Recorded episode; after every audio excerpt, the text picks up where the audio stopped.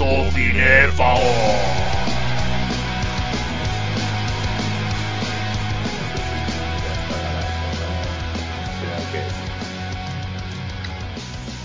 ¡Saludos, cinéfagos!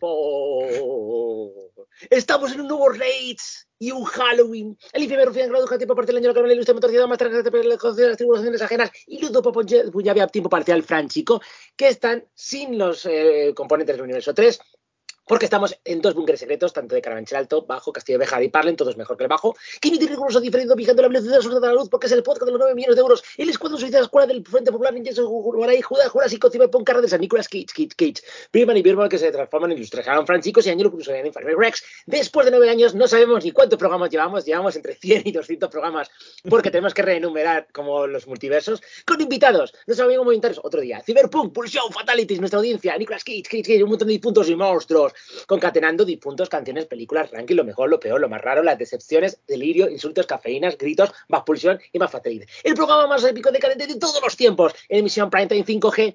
Esto es Holocausto Cinéfago, señora. Paparruchas. ¿Ves? Es un programa en el cual os podéis encontrar cualquier cosa, desde paparruchas hasta tiburones que en realidad son eh, leones que se transforman en asesinos a sueldo. Porque además, este es un programa, Fran, ¿para qué? Para pasárselo como un enano. Exactamente, exactamente. A, partir de, o sea, va a llegar el momento que los programas van a ser así. Ángelo va a hablar y nos, y nos va a decir qué palabra tenemos que decir los demás cuando él quiere que la digamos. bueno, a ver, vamos a Fran, vamos a ver una cosa fundamental de show business es esto, es el espectáculo, porque creo que en el último programa estuvo la gente bastante contenta con los vídeos multimedia que pusimos en el programa, ¿sabes? Que parecía esto, parecía no un hormiguero, parecía lo siguiente, parecía crónicas marcianas, solo nos faltaban los enanos, precisamente, eh, Venimos de grabar el especial de, de Halloween, iba a decir, el especial de Sitges. Y en, vídeo, en vídeo, en YouTube, en con movimentarios, todavía no está subido a Evox cuando estamos grabando este. Así que... vamos a ver, vamos a ver, Fran. Como esto es el capitalismo, ¿de acuerdo? Si los oyentes invirtieran más en el costo cinéfago, pues tendrían mucho más, ¿verdad, Fran? Mejor que explique Fran los números, que se le dan mejor los números a mí, maquillarlos. Efectivamente, mira, te acabo de mandar un WhatsApp, lo mira, léelo, verás qué divertido. Bueno, eh, mientras empezamos, este va a ser un especial de Halloween, va a ser un, va a ser un programa de locación cinéfago de estrenos, o sea, ya nos olvidamos un poco. Perdón, perdón, perdón, Fran, te va a tocar a ti antes de que a mí. Ya, ya, qué divertido. Sigue, sigue. Va a ser un programa de estrenos, un clásico holocausto cinéfago, pero van a ser todos estrenos de terror, de Halloween. Halloween. Eh, pues eso, va a ser realmente película de Halloween. Y, una tradición. Y Black Adam, porque teníamos que hablar de Black Adam. Sí y la hemos metido aquí con calzador porque es que hay que hablar de Black Adam porque, porque, os, porque os comentamos una no no no porque os comentamos una cosa. Porque mucha gente que nos escucha dirá esta extraña pareja pero realmente qué tienen en común realmente que son complementariamente opuestos como cualquier pareja de policías sí y no porque de vez en cuando cada 150 años pasa el cometa Halley y Fran y yo coincidimos en una película porque ya hablaremos de Black Adam, pero hay que reconocerlo. No lo llamas violencia, llámalo acción. Y por fin la acción ha vuelto eh, de la vieja escuela. Ya hablaremos de ello, pero Fran y yo coincidimos, porque aunque Fran sea ilustre, me utiliza bien como de mascarada, de, como de tapadera. No, no, es que estas cosas solo le gustan a Ángelo. Yo hablo de ellas porque me obliga. Así es. Pero a Fran es igual de infame que yo. Eh, tengo mucho sueño. He dormido muy poco. Eh, no me echaba siesta hoy. Vale, has librado, pero luego tengo que confesar una cosa que creo que va a cabrear un poco a Fran, porque acabo de tomar mi segundo, tercer, cuarto café del día. Perfecto. Genial. Eh, pues nada, hasta aquí el programa de hoy. Yo ya me, voy, que den por culo. y nada, eh, eh. Oye, el último programa que hicimos regular lo hicimos por la noche y también llevaba unos cuentos. O sea, porque era un programa especial de medianoche. Si pagáis más, a ver, Fran, de los panetones que nos, están pagando y podrían pagar más. Hay que hablar de los panetones, hay que hablar de que tenemos el patreon.com barra holocausto cinefago donde a partir de un mísero dos euros pueden, pueden apoyar al programa. Y pues eso, y yo ahora mismo estoy bebiendo agua porque somos pobres. Pobres, pobres, pobres. agua. Pero además. Pudiendo beber cerveza, ¿qué necesidad hay de beber agua? Os recuerdo, os recuerdo. Conseguiréis que Fran no os pueda insultar en ninguno de nuestros programas, porque también hoy vamos a grabar los conspiranoicos, pero como estamos escapando del nuevo orden mundial, pues ya lo, ya lo publicaremos. No, yo os haré la pelota y obviamente seréis nuestro estandarte del programa como si fuerais parte del equipo, aunque no lo sois. Además, si pagáis un poquito más 5 euros, podéis decidir la temática del no la temática, sino los temas de lo que nosotros digamos. Si pagáis 10 euros al mes, pues podéis decidir el programa y entonces jorobáis mucho a Fran porque le joroba que le digan lo que tiene que hacer e intentará negociar con vosotros. A partir de 20 euros eh, promocionaremos vuestro negocio y a partir de creo que 40 o 50 euros al mes, todo lo anterior, ¿vale? Todo lo anterior eh, y además, y además de bailes eróticos opcionales que pueda yo haceros, además, además o la lengua lo que me pidáis, tendréis el logotipo de vuestro negocio en el programa. No sé, pero eso lo estás leyendo en el Patreon, porque yo no me acuerdo de todo. No, lo estoy diciendo de memoria, creo. Ah, estoy diciendo a ojo, ojo al No sé, en el Patreon está. Cuanto más paguéis al mes, más esclavos seremos vuestros. Y además recordar que el primer patrocinador para la gente que, pues, que, haya caído por aquí o que nos escuche, aunque sea de hace dos, tres, cuatro o cinco años, nuestro primer eh, patrocinador fue un sexo online, que no podemos nombrarlo no porque no podamos o no queramos, es que no paga, entonces no podemos decirlo. Si pagase, pues le nombraríamos otra vez. Pero mola porque le, le promocionamos en plan Barry White, oh yeah. O sea que en plan de marketing y publicidad podéis pedirnos a nosotros, que nosotros seremos vuestros mercenarios canarios arios. Pues nada, y además tenéis el gran privilegio de que Ángelo os salude cada programa. Por supuesto. Exactamente. Tenemos al Universo 3, a Vic, a Vicky Chila McLean, ¿vale? A Vicky Carras McLean, a eh, Fran Furano Tejeda White, ¿vale? Los copropietarios de Movimientos que por un mísero dos euros también les estoy promocionando su página web porque puede hacer trabajo ya muchos años de antigüedad. O sea, fíjate, si estáis varios años pagando dos euros, un mísero dos euros, pues incluso puede que aumentéis el nivel como hacen ellos. Luego, además, tenemos a la Pursia de Eva Foreva, que a ver, nos ha dejado abandonado este año en los eventos, pero por lo menos sigue pagando su, cuota mensual, con lo cual para mí será siempre la pulsión preferida, aunque se añaden más pulsiones en el programa por antigüedad. Luego tenemos a, eh, creo que Carlos Everdorf, que le gusta hablar el idioma multidimensional chuliano. Luego tenemos también a Iñaki Lanunaki, que está exento de cualquier sospecha de desaparición de cualquier integrante, de cualquier oyente de los conspiranoicos, porque él paga a los conspiranoicos en los gastos cinéfagos y no podéis sospechar de él en ningún sitio. Y luego creo que. Ah, sí, Fran 6, mi discípulo, que quiere ser el enemigo público número 2, pero va a tener que ser el 3 porque el 2 soy yo. Así que. Y el, bueno, el 2 y el 1, que es premio exacto que le, que le fastidia a Fran. Y hasta aquí están los oyentes del programa que además tienen beneficios especiales cuando tenemos estos eventos, como que le grite pulsión en la sala eh, gratuitamente en ese momento. No le cobramos una suplementación. Gratuitamente en ese momento. Claro, porque ellos pagan. Solamente en ese momento, de manera. Claro, no, y en diversos momentos en directo. A no ser que lleve comida encima, que entonces eh, también le vamos a cobrar un patrocinio. También, exactamente, exactamente. Oh, eso, es que yo, estos programas, mira, en Rock FM, que estaba, les extraen desayunos últimamente por las mañanas, y yo, Dios mío, el sueño de nuestro programa, vivir de los oyentes, comer gracias a los oyentes, o beber también es que, es que alcanzaremos, Fran, alcanzaremos ese sueño. Recordar, uno o dos euros con que mil personas, no, con que cuatro mil personas sea, estéis en el programa, pues ya nos da para ya independizarnos de lo que estemos haciendo y estar completamente a vuestra merced. Y, comer de vosotros, claro. Cuatro mil, cinco mil personas, no pedimos más. ¿Para qué vais a pagar cada uno 50 euros al mes? Efectivamente. Bueno, pues, tengo que velar yo por el negocio. Así es como funcionan las estafas piramidales. exactamente, exactamente. Pues nada, Ángelo, ¿qué, orden cronológico vamos a seguir? Este Hostia, orden cronológico. Pues mira, pues siendo benevolente, vamos a, mm, vamos a mirar, vamos a mirar, porque vamos a mirar el WhatsApp, ¿vale? Y como si quieres vamos a seguir el orden. Pues, pues vamos a empezar desde, desde, las profundidades, desde abajo. Vamos a empezar por... Pero Black, Adam entonces, porque Black Adam no está en el listado. No, lo dejamos para el final, obviamente para ser la guinda. Vamos a obligar al oyente a que pase el cursor y esté investigando a ver dónde cae. Vale, vale, vale. Por cierto, te propongo un juego, Fran. Cada X minutos, cuando tú digas o yo me acuerde, vamos a decir, jaja, pringado, aquí no es. Sigue pasando para adelante para ver si encuentra la crítica Black Adam. Claro, porque que decir que si hay alguien, claro, como vamos a hacerlo al final, pues supongo que habrá algún oyente que a lo mejor no quiere ver hoy el de Halloween, quiere ir directamente a que hablemos de Black Adam, porque le gustan los superhéroes, que hay muchos fans. Entonces, seguramente, seguramente que haya gente muy interesada en nuestra opinión sobre Black Adam. No, por lo menos para, al menos incluso para enfadarse con nosotros, que a ver los hilos, ¿vale? Pero yo creo que, ojo, esto es una cosa muy curiosa, ¿vale? Y esto es fundamental para que les esté escuchando, hemos atravesado por muchos años muchas polémicas y no nos pica ninguna. O sea, podemos decir cualquier burrada, pero nadie se mete con nosotros. Bien, eh, pues si quieres empezamos en el listado que tú me mandaste, empezamos por a las profundidades, por el inframundo, empezamos quizás de una manera ilustre con el documental de Rec.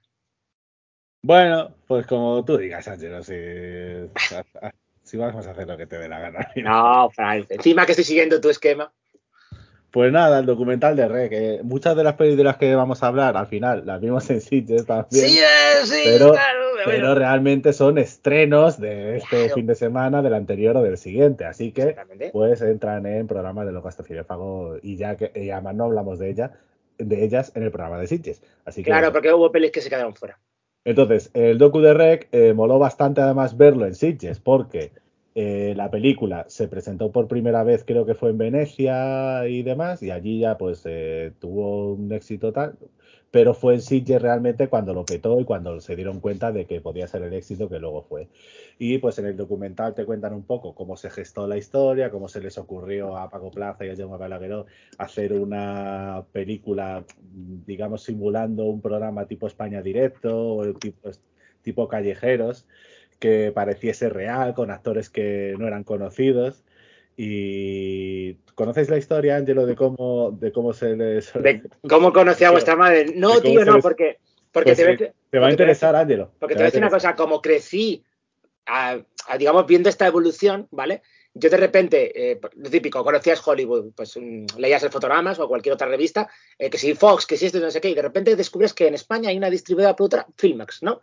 Y a principios de los 2000 pues nada, de repente, o a finales de los 90, que si la Fantastic Factory, y de repente veo los argumentos, puedo ver alguna película y dije, hostia, hostia, España, Dios mío, no tiene nada que envidiar, terror fantástico y demás.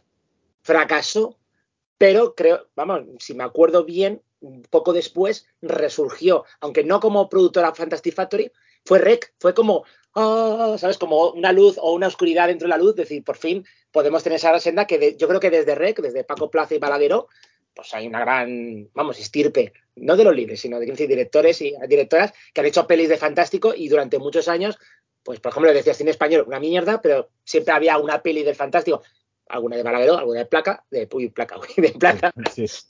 de, de, placa paja. que soy del léxico, ¿vale?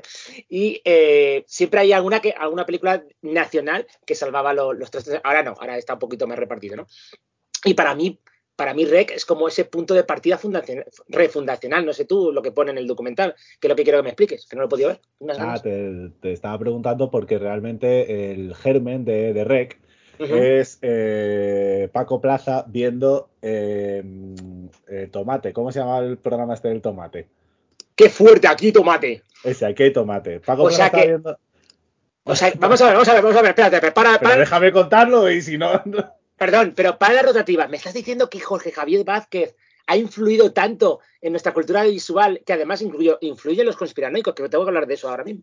Sí, sí. Dios santo. Estaba viendo aquí de Tomate que estaban ingresando a Raquel Mosquera en una clínica de, no sé, de desintoxicación o psiquiátrica o no sé qué pollas, y la seguían con las cámaras, y, pero, no podían, pero no podían entrar, entonces la grababan desde fuera y grababan ahí las ventanas. De... Ay, sí me acuerdo, sí me acuerdo de eso, sí, hostia, y... me, dio loca.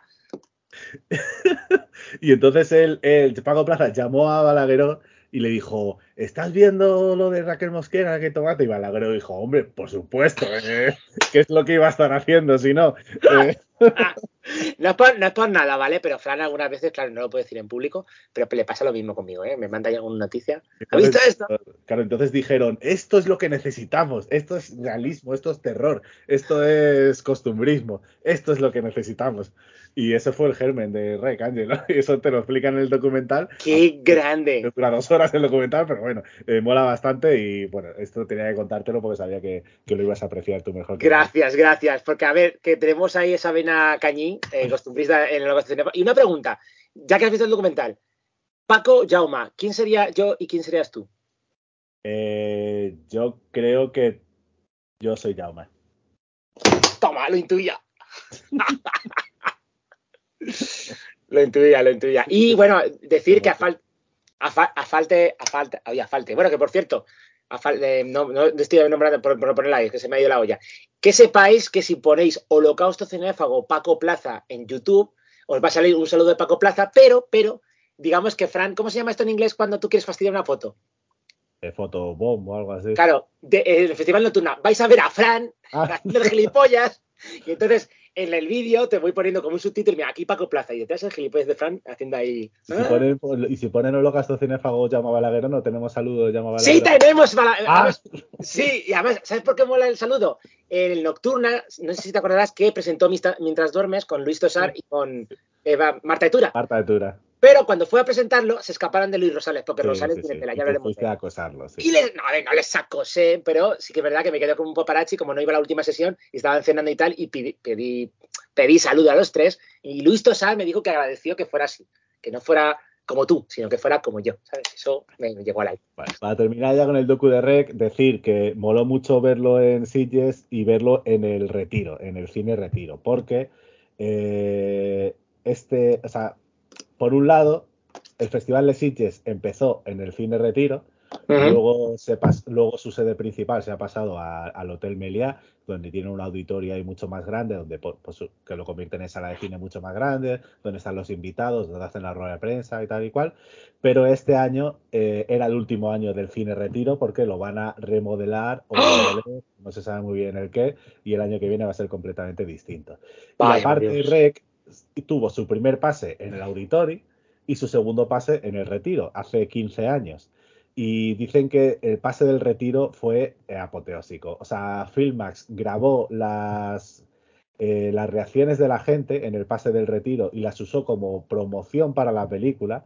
Y eso fue lo- Eh, eso fue lo que llamó la atención a mucha gente. Eh, el equipo de la película, que hasta entonces era una peli muy rara, muy experimental, que no sabían siquiera si se iba a estrenar en cines, cómo iba a funcionar, cuando la vieron en el retiro y vieron las reacciones en persona, dice que fliparon y que dijeron, vale, hemos hecho eh, una película que merece la pena. Eh, Manuela Velasco, la protagonista, Ángela Vidal, que por cierto, la calle del cine retiro es Ángel Vidal. Yo Dios, Dios, Dios, todo está conectado. Ángela Vidal, o sea, Manuela Velasco, eh, presentando es- este año el documental de Rec en el retiro, 15 años después, se puso a llorar rec- recordando el pase del retiro de los 15 años, de la emoción. O sea, estuvo, estuvo bastante guay. Y sobre todo, viendo el documental, te das cuenta de la importancia que ha tenido Rec eh, mundialmente, no solo en el cine español, como decía Angelo antes, y de que puede ser fácilmente pues una de las películas españolas más internacionales y más reconocidas en todo el mundo. Sí, porque además de varias películas que vamos a hablar, entre ellas eh, Bárbaro, Bárbaro bebe muy directamente de cosas de Rec. Sí, Tuvo remake americano, tuvo secuela del remake, que no la he visto, pero nada, nada, nada, nada que ver con lo que, que hacemos aquí, obviamente. Que es verdad que siempre, joder, hablan de que son muy pesados, que es el fatal terror, que si no sé qué, de los 70, 80, vale, ya no voy a decir nombres, pero que son muy pesados. Pero la nueva ola de los 2000 sí que moló también, porque era épico decadente, o sea, Faust. Ojalá hicieran segunda parte de Faust. y, bueno, era una mierda, pero bueno. Bueno, pero Eh, era épico decadente. Bueno, eh, está dirigido, por cierto, por Diego López Fernández, que es un está dentro del organigrama de Sitges, creo, así que había un poco de... Uh, Pero bueno. Eh, siguiente en el organigrama que tenemos nosotros es Halloween, el final, que ya hablamos de ella en el programa de Sitges, pero es que, claro, estamos haciendo un especial de Halloween, estrenan peli de Halloween, la hemos Sí. visto los dos, pues habrá que hablar de la peli de Halloween. Exactamente, exactamente. Que sí que es verdad que pasa un poco como en X, ¿vale? Que en X no soy fan del enlace, yo creo que el experto aquí de los dos es fan. Que X no me, mm, digamos que, o a lo mejor que yo tenía expectativas más altas y aquí en Halloween el final, que ha sido cuatro años después de la segunda parte, que lo que molaba la primera y segunda parte de la nueva trilogía era que le separaban minutos entre una película y otra y pensaba que la tercera parte iba a ser en la misma noche, que hubiese... Yo, Fran, eso hubiese molado un montón, porque te ponen las tres películas y es como ver Regreso al Futuro, que mucha gente tiene la costumbre de verlas todas seguidas. Pero no, es cuatro años después, ya Jimmy Lee Curtis es una abuela oficial, es decir, que hace cosas de casa, hace ganchillo y demás, y ya que se olvida de Maya, ha hecho escrito sus memorias, como Cámara de Mairena, y resulta que la película, sin hacer spoilers, ¿vale? Eh, empieza de una manera que dices, ¿qué cojones estoy viendo? Algo bastante guay, ¿vale? Y luego a través de ahí coge esa premisa, a lo mejor no la desarrolla como nos gustaría, eh, se empeñan, como pasaba en la segunda parte, en demostrar que Michael Myers es humano. A mí, la verdad, la película, como me ha sorprendido, me ha gustado en ese aspecto. Luego han dicho en declaraciones que, claro, no hay un enfrentamiento final, final, que hubiese sido apoteósico con explosiones, edificios rebumbándose. O sea, hubiese molado que yo que sé, que, que Myers, en vez de ya de un machete, cogiera una excavadora y empalase a gente para ir a por Lauri. O sea, es decir, podrían haberlo hecho pues más en plan Michael Bay. Pero no, preferieron algo más intimista, ¿no? Y que es que, no sé, Ángel, o sea, es Halloween, o sea, no... Claro, no, no, no, a ver, sí, en eso tiene razón Frank. O sea, si quisieran hacer eso hubiese estado igual de cabreado con la película. no sé. No, pero bueno, a mí me ha gustado en ese sentido, aunque sí es verdad que trata mucho los personajes como si tuvieses visto todas las pelis de Halloween y es como una peli más ahí a lo viejo Logan, más tranquila. Eso sí, los fatalities, aunque no sean todos de Mayer, pues molan bastante cuando se pone bastante burraca la película, pues molan y demás. Pero sí que es verdad que, como dijo Fran en el programa y, el otro Fran, pues que parecía bastante anticlimática, ¿no? Pero bueno, ya no os preocupéis, porque ha dicho Carpenter, bueno, hay pasta, pues hago otra, ya está, es que es el final, pero bueno, porque lo digo yo que es el final, pero el nuevo final será la siguiente seguramente. Yo ya hablé largo y tendido en el especial de Sitges y pues ya dije que no, que no me gustó, sobre todo porque no me parece una película de Halloween, de la saga Halloween, porque Michael Myers es un secundario de, la película y porque el, mensaje del mal está entre nosotros y tal. Y, sí, no, pero. yo quiero ver a Michael Myers con un cuchillo arrancándote la puta cabeza. No quiero mensajes. No quiero mensajes. Sí, sí, pero aparte, aparte, que. A ver, eh, ¿cómo lo diría yo? Es que se empeñan en decir, no, es que es alguien real. Cuando muchas pelis pues le machacan lo que sea y lo que mola también, Fran, lo que suele decir, pues eh, destrozas y es como un Terminator, vuelve a levantarse. Y aquí es como que le quieren hacer más humano. Y digamos que hasta da penita ya, ¿no? Cuando está, en la, en, eh, está ya ahí como si fuera un asilo de indigentes, pero bueno. Está como las ratas ahí en las cloacas. No, no, no, no, como medio retirado. Es como, fíjate, como eh, mola, porque aquí mola porque esto es como un discurso de tercera edad, porque digamos que es medio pensionista. Es como cuando eh, te has encontrado con pensionista que no, todavía estoy como en el semi-retiro, ¿no? Como pagino la pensión con matar a un par de personas al año, ¿no? Y ahí le pasa como a Myers. En no? fin, eh, no. Eh, siguiente película. Porque es que, es que, no sé, yo no hemos visto películas distintas, como muchas veces me pasa con, con Ángelo, que no sé qué me cabrea más, si Halloween el final o la interpretación de Ángelo. Eh, Siguiente película, El hombre lobo de Marvel. No sé cómo la han llamado en España. Eh, el hombre lobo fue, Sí, la maldición del hombre lobo. Werewolf by Night. Vale, eh, se nota que es una peli que nadie esperaba, ¿vale? Además es un especial, eh, lo dice en inglés, es especial, no sé qué, como special presentation, ¿no? Y mola un montón porque aparte está rodada en blanco y negro y mola porque parece que, que ya hablaremos de los monsters, parece rodada como si fuera en los años 50, incluso hay una cosita que, que bueno, eh, no sé si a ti, Fran, te pasó lo mismo. Yo veía pelis, mi padre me ponía pelis de western de pequeño y cuando había una transición de una escena a otra salía. a mí no me pasaba lo mismo. A mí tu padre no me ponía pelis de western de pequeño. Pues menos mal, porque te lo, te lo hubiera puesto. Bien, eh, pues entre una transición de una película a otra veías un puntito negro en la pantalla de plic, ¿no? Que yo siempre pensaba que era un defecto. Pero gracias a David Fincher en el Club de la Lucha aprendimos, en esa pequeña mini lección de montaje, que eso era, significaba que es un cambio de bobina. Bueno, pues en la maldición del hombre lobo incluso hay como pequeños guiños de cambio de bobina cuando no lo son, que son cosas chorras que han puesto en edición para hacer el guiño. Sí que es verdad que está rodada como... Le cuesta un poquito arrancar, crea esa atmósfera y demás, con Gael García Bernal haciendo de un personaje bueno, haciendo el hombre lobo, obviamente, de Jack Russell, que en los cómics es rubio, ¿vale? Y de, no sé si de Texas o del medio oeste. No, pero aquí es latino.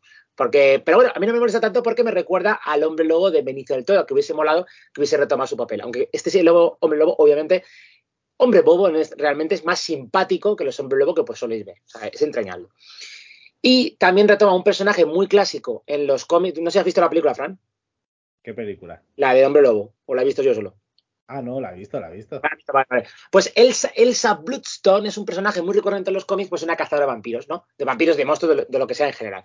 Y en este caso, digamos que hablan un poquito de sus orígenes, su familia y demás. Y hacen como una especie de, de Grand Prix, pero de cazadores de monstruos, ¿vale? No vamos a concretar mucho. Y el premio es llevarse un artefacto que es muy poderoso.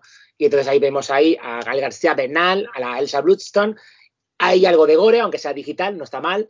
Hay humor, hay un personaje muy querido que no, no, lo, quiero exponer, bueno, Fran no, a lo mejor no lo conoce, pero bueno, mola bastante la Buddy Movie entre amigos, que yo, sinceramente, yo sería más como García de Bernal y digamos que el otro personaje sería Fran. Fran, tú serías el, el otro personaje. Sí, lo que tú digas. Si, si, tú eres feliz así, adelante.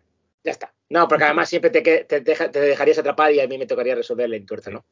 Y sí que es verdad que una cosa que agradezco enormemente es que el hombre lobo que vemos, no tanto que, se, que sea muy parecido al que veíamos en los 50, no sé si mm, era Lon Chaney o Lon Chaney Jr., a lo mejor me estoy equivocando. Era el Junior. El Junior. Sino porque no es un lobo CGI, que aunque el de Van Helsing me flipa y es muy parecido a los que hemos visto en juegos de rol como. Ahí me saldrá como What Golf o como en El Mundo de Tinieblas, ¿vale? Sí que es verdad que es, eh, es que es, de es decir, es un traje, entonces te lo crees. Y mola bastante porque hace parkour y demás, como hacía el hombre lobo de Guillermo del Toro, ¿no? Que podría ser, o sea, momento será su primo, en este caso, Lupino. Y mola bastante el, los combates. Hay una escena que me encanta, Frank, que es coge la cámara y le va aplicando sangre a la cámara y se va estáticamente acercando a la pelea. Y mola bastante. Supongo que le van a emparejar en el futuro con, eh, con Moon Knight, con el Caballero Luna, porque los dos, si no sale la luna llena, pues no manifiestan sus poderes. Así que son eh, compañeros de farras en la noche de luna llena.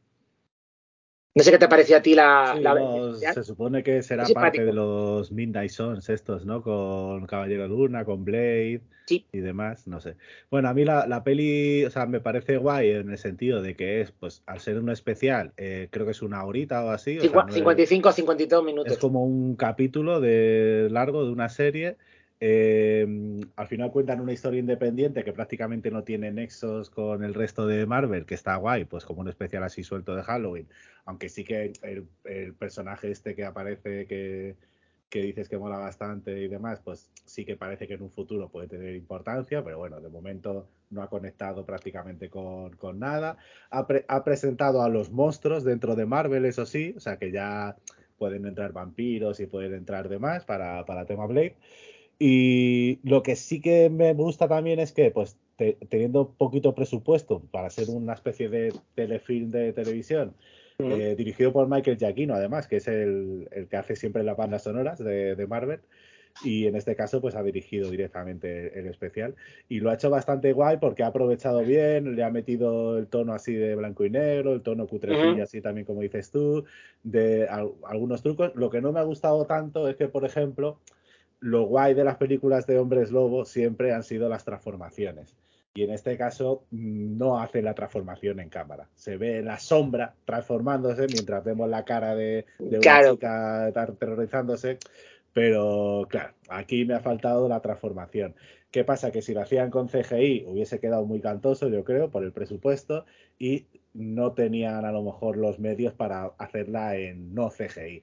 Pero hacerla se puede hacer, ¿eh? Si no, ahí tenéis a sí, Baker en, un hombre lobo americano en Londres que sin nada de CGI te hace una transformación de putísima madre. Sí, bueno, pero sí que es verdad que, a ver, Disney se resiste. A ver, está el CGI ahí, aunque, bueno, ya hablaremos como en Terrifier, se parece que está imponente ya que vuelva al gore como los años 80. Así que... Es que yo creo que es más barato al final. O sea, eh, los efectos prácticos son más baratos, pero son más costosos en el sentido de que eh, pues los tienes que hacer en, el set de rodaje con los actores, al final pierdes tiempo de rodaje porque el otro se hace todo en postproducción y puedes probar y hacer prueba y error y, hacerlo, o sea, y gastar todo el tiempo que haga falta.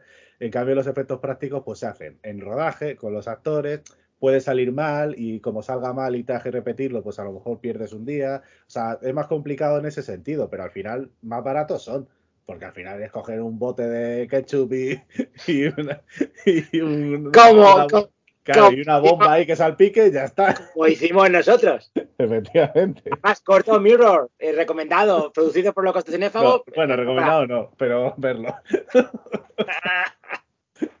bueno, eh, la cuestión, que aunque sí es verdad, Frank, que mis, vamos, siempre mi sueño ya ha sido, yo creo que, como pasó con Stan Winston, sí que es verdad que invertir en efectos prácticos te obligaría a tener un almacén con esos efectos prácticos, pero al final es una inversión. Al final tener todo tipo de materiales, de muñecos, de marionetas, siempre son reutilizables y a ver, que todo está oscilando y son ciclos. Y a ver, a ver qué nos depara el futuro.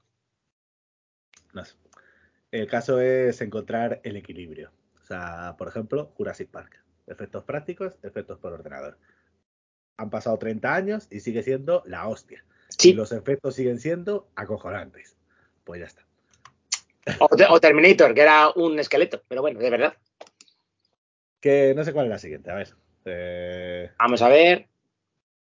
Barbarian. No salimos de Disney Plus. No, no salimos de Disney Plus. Bueno, Barbarian. A ver, Ángelo, que no jodas Barbarian a la gente, por favor. Vale, vale. Lo que tengo que decir de la película, porque tú la has visto también, ¿no? Sí. Vale. Lo que tengo que decir, sin entrar en el argumento, que me ha flipado la película, ¿de acuerdo? Que eh, Balagueró y Plaza, pues se nota ahí que tienen ahí esa, ese, son ese referente al que como ves una película y dices, bueno, se han fijado en Halloween, pues aquí se han fijado en ellos, ¿no? En su universo particular.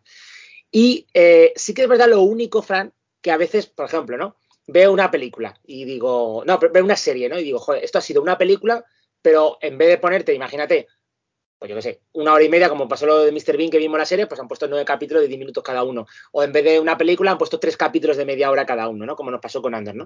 Aquí he visto que a lo mejor esto iba a ser una serie o una miniserie y han dicho, vamos a hacer película. Porque sí que es verdad que me chocó bastante lo. La película tiene varios segmentos que hay veces que parecen radicalmente diferentes. A ver, pero yo creo que juegan a eso también, a dividir la peli como en tres, más o menos, en tres o en cuatro, y jugar un poco al despiste, a decir, o sea, la película empieza como una película de repente es otra cosa, de repente te presentan algo, dices, eh, ¿qué está pasando? ¿Qué ha pasado? Eh, no me estoy enterando. Y ya ves que, ah, ah, vale, ah, ah, oh, ah, ah oh. oh, oh Simplemente, ya, que, ya que no podemos meternos en argumento, presentamos la premisa inicial del primer minuto. es simplemente, ¿vale? Que eh, chica afroamericana y chico blanco, ¿vale? Coinciden los dos en una casa de, de estas de alquiler que se alquilan por internet, que no se ve muy bien cómo va el sistema han coincidido. Y además, desde el primer minuto uno hay sospecha, hay... hay eh, han coincidido, no es que hayan coincidido en una casa de alquiler, sino que Les han la chica la ha alquilado, llega al sitio y resulta que hay un tío dentro. Y el tío dentro dice, no, no, es que la he alquilado yo. Y se, pues uno lo ha alquilado por una página, el otro lo ha alquilado por otra, al final ha habido un error y pues se supone que han alquilado los dos la misma casa para la misma noche, siendo desconocidos entre sí y pues al final, pues, ¿qué pasa? Que no puedes pasar la noche con desconocidos, Ángelo, porque al final siempre pasan cosas más. Claro, pero, pero, a ver, pero lo bonito de todo esto es que, eh, digamos que la, la zona de la casa apoya mucho a la película. ¿Es un poco Carabanchel alto? A ver, pero los que somos de Carabanchel alto, para nosotros es normal. Ahora mismo que yo estoy en Parlin, ¿vale? La, la, zona apoya mucho a hacer ese suspense de la película. La casa en sí misma, el interior, ayuda un montón y las expectativas que tiene el espectador y los personajes, ¿vale? Porque fíjate que chorrada que con elementos muy simples, un pasillo, un sótano, una casa, eh, la ambigüedad, ¿vale? Eh, te puedes quedar, o sea, se puede sacar tanto provecho, que luego al, terminar la película me flipó, porque em, aparte de utilizar los créditos para que los sigas viendo los créditos, pero viendo la película, eh, creo que está dirigida y escrita por el mismo director, pero ahora mismo no me acuerdo el nombre y, película que la, ve, o sea, solo podemos decir, joder, ir a ver la película ya, joder, o sea, decir, bárbaro, es, es una película bárbara, para que simplemente hasta el minuto final yo creo que no vais a, no vais a verlo venir. Y, menos mal porque fue la última película, más que me dijo Fran, tienes que verla para el programa y me arriesgué, me di 20 viajes hasta que pude verla, porque podía haber dicho, no, no me da tiempo. Menos mal que la he visto porque menuda experiencia y altamente recomendable. O sea, ahora mismo en Halloween pasa cualquier cosa, os llegáis borrachos y demás, y, estáis con la gente y tenéis que ver la película. ¿Tenéis Disney Plus? Tenéis que ver la película. Punto. O sea, Además, bueno, aparte de estar en Disney Plus, pues fue la peli sorpresa de, de Sitges. Y claro, además en un festival como Sitges también es una peli que funciona muy bien con todo el tema del despiste argumental, porque tiene actores eh, que son reconocibles del género. Tienes a Bill Scargas, que es el payaso de It. pero tienes, a Justin Long, que es... que es el de Tusk. El de Tusk, que yo decía cuando, cuando le vi, otra vez, qué mala suerte tiene. Y tienes a Richard Brake, que es un tío que sale mucho en películas, por ejemplo, de Rob Zombie, que ya hablaremos también luego de. Sí, sí, sí, sí, sí. aparece también Richard Brake, creo que aparece. En los Monster, en los Monster. Sí, y pues le hemos visto, por ejemplo, pues en 31 o en los, eh, la última de los Renegados del Diablo, esta de los tres del infierno. Que ahora 30, sí, 31, sí. Sí, y pues eso, que son, son caras reconocibles del género y juegan un poquito también al despiste con... A la expectativa, a la expectativa que eso, eso... Yo, a ver, te voy a decir una cosa, Fran en Sitges este año no he ido tan agobiado porque ya como Fran dice, bueno, pues seleccionamos películas, no vemos ciento y pico como veíamos antes. Pero sí que es verdad que este año, esto no sé cómo se las monta Fran para gobiernos de alguna manera, porque aunque hemos llegado bien a Sitges, ha dicho, pues venga, tenemos que hacer especial de Halloween, ¿no? Entonces mola porque sí que es verdad que yo reconozco que este año me lo he pasado bien porque todo el mes de octubre he estado viendo pelis de Halloween antes de Halloween. Y yo creo que lo he exprimido bien. El ambiente, películas de tipo años 50, que ya hablaremos más, más actuales, con referencias. O sea, ha sido un octubre para recordar. ¿Qué, qué pasa? ¿Qué te pasa, Fran? Es que me suena a título de peli de Sandra Bullock o algo así. un octubre para recordar. Sí, como la de, no, de películas sobre mesa de Antena 3, como, la, como el noviembre dulce. Ah, bueno, es que contando el argumento de Barbarian a, a, mi madre y a mi hermana, en plan de una chica llega eh, a un apartamento y hay un malentendido y tiene que compartirlo con un desconocido y mi madre diciendo, pero si eso es una historia de amor, de amor en la Toscana, que está en Netflix o, en Antena 3 o no sé. Y al final se enamoran y yo, bueno, no. Bueno, en fin. Eh, siguiente peli es. O sea, no hagáis caso ni de comentarios y diga, ah, por la pista, no. La película no la vais a ver venir. Bueno, siguiente peli es, una, es otra de las sorpresas que hubo en, en Sitges, el último día de, de Sitges, que es Bodies, Bodies, Bodies. Dios, cómo mola 24 y recomendación que aquí, en, es, que aquí en España se ha estrenado por alquiler en eh, Amazon Prime Video con el título de Muerte, Muerte, Muerte. Ah, qué bien. Me encanta, ¿eh? Y pues al final es un, es un poco rollo, pues, eh, ¿cómo se dice? Who do need. Sí, ¿quién, ¿quién lo hizo? ¿Quién lo hizo? ¿Quién lo hizo? Pero también, en plan, se ha, escrito, se, ha escrito, se ha escrito un crimen. Lo que pasa que eh, creo, juraría, y si no recuerdo Fran, porque Fran en la cabeza pensando en el programa, yo soy el estómago, eh, entre toda esta vorágine de Halloween, puede ser que me haya perdido el estreno de la segunda parte de Puñales por la espalda. ¿Se ha estrenado estos días? No, no, no, no, no, no se ha estrenado. No sé. Ah. Hubo, un, hubo, un, evento en Madrid que vino, ah, Craig, vino el director, vale, no sé pues qué. Confundido. Pero la peli se, es que lo he estado mirando esta mañana porque, porque va, va, a hacer una serie también de crímenes, el Ryan Johnson. Y ha salido el tráiler hoy. La peli bueno. de la peli de Puñales por la espalda se estrena a finales de noviembre en cines ah. y a finales de diciembre en Netflix. ¡Qué bueno! Así que todavía queda, todavía queda. Y nada, o sea, es una peli de ese rollo, de pues eh, hay gente muriendo en una mansión, es un grupo de jóvenes que se queda atrapado en una mansión porque hay una tormentaca de la hostia afuera y pues mientras están atrapados en esa mansión se ponen a jugar a un juego que es eh, muerto, muerto, muerte. Muerte, muerte, muerte. Y lo que pasa es que empiezan a morir de verdad. La... Sí. Y el asesino tiene que ser uno de ellos. ¿Pero quién? Ah, tendrás que ver la película. Pero, lo que pasa, lo que pasa también, que debemos deciros, a ver, que a ver, os pasa, os pasa.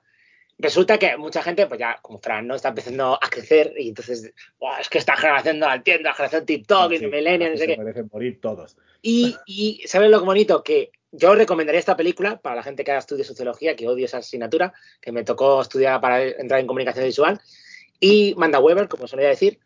Y esta película, aparte de ser una muy buena película de terror, además aparece uno de los integrantes de Saturday Night Live que tiene los momentos, uno de los momentos más divertidos de la película, o sea, no defrauda. Pero Ángelo, eh, me extraña que tú a Pete Davidson lo conozcas como uno de los integrantes de Saturday Night Live. Pero también ha estado en Escuadrón Suicida 2, porque todo está conectado lo que está haciendo. No, me sigues decepcionando, Ángelo.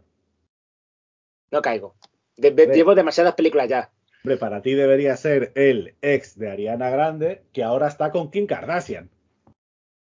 Bueno, Gracias, y, el, y, el, ex de Kate Beckinsale. Que, bueno, no, bueno, que, bueno, no, que.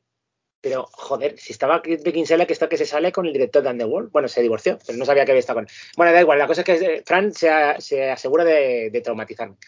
Que a lo que iba diciendo, cabrón que... Eh... Bueno, aparte sale María Bacalova, que es la protagonista, que me, el nombre mola mucho, Bacalova. Eh, que solo, deciros, solo, deciros, una cosa. Sin que es la prota de Borat 2, la, la tía Es verdad que me lo, me lo, recordó Fran antes de entrar al pase. Que a lo que iba, ¿vale? Sí. Solo deciros una cosa, sin decir nada de la película, la última frase es la polla de la película. Último plano, última frase. La última frase. Que define, que, que justo define a una generación. No la claro, la última frase nos, nos, recordó, no sé si lo dijo Fran 2 o quién lo dijo al salir del pase, que le recordó mucho a la última frase de. Eh, Ay, sí, de la película esta de las chicas que era como la purga. Sí, algo así. sí, sí, sí, sí. Eh, no me acuerdo cómo se llamaba, pero. Eh, ah, Nación Salvaje. Sí, sí. No, es Nación Salvaje en la Argentina. Ah, no, es Nación Salvaje, sí. Esa, Nación Salvaje. Assassination Nation. Joder, si lo he dicho bien en inglés y en español.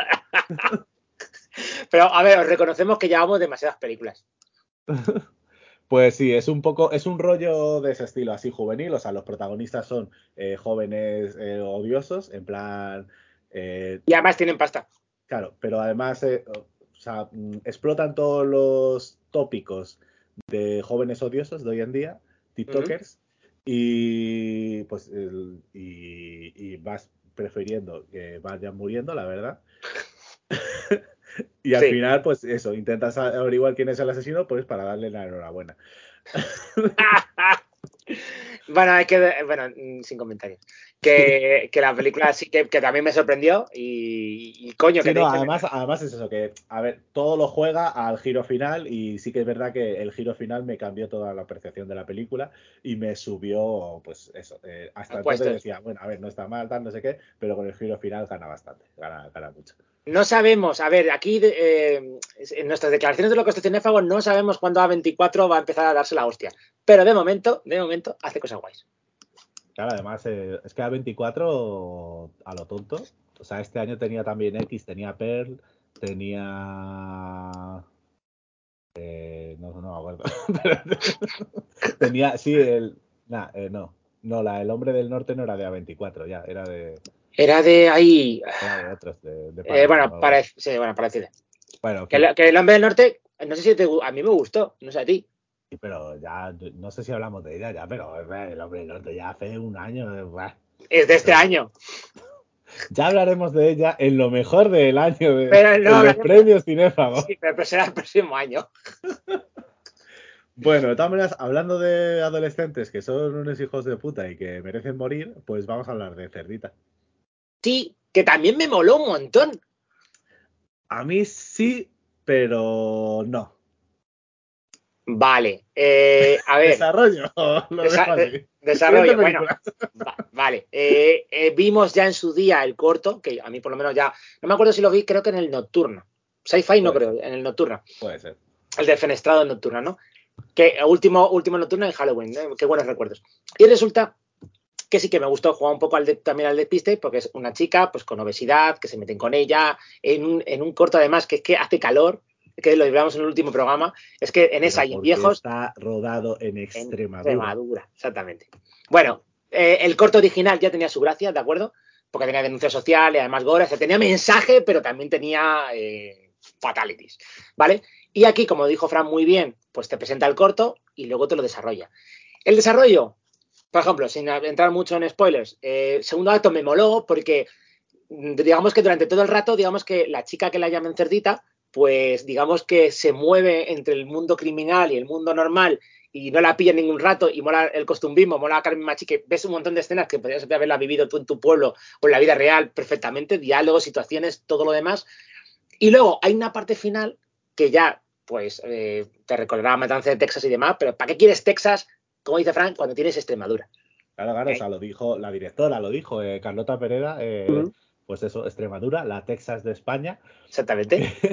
y además, pues lo que mola también, a, mí, que soy de Extremadura, pues lo que mola también es ver una peli con gente hablando con acento, con sangre salpicando estampitas de la Virgen de Guadalupe, con, pues eso, lo que dice Angelo también, de, ver un pueblo y de ver a gente hablando y a y a gente pues actuando como, como ves en tu pueblo y no como ves y no como ves en un pueblo de la América rural los cojones.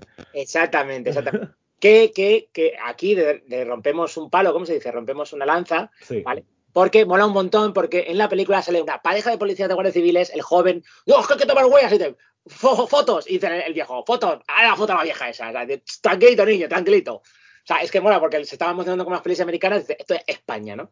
Y sí que es verdad, es lo que decía, ya lo hizo Alex de la Iglesia en su momento y moló un montón de coger Madrid y transformarla en Nueva York, en sus símbolos, con el Día de la Bestia.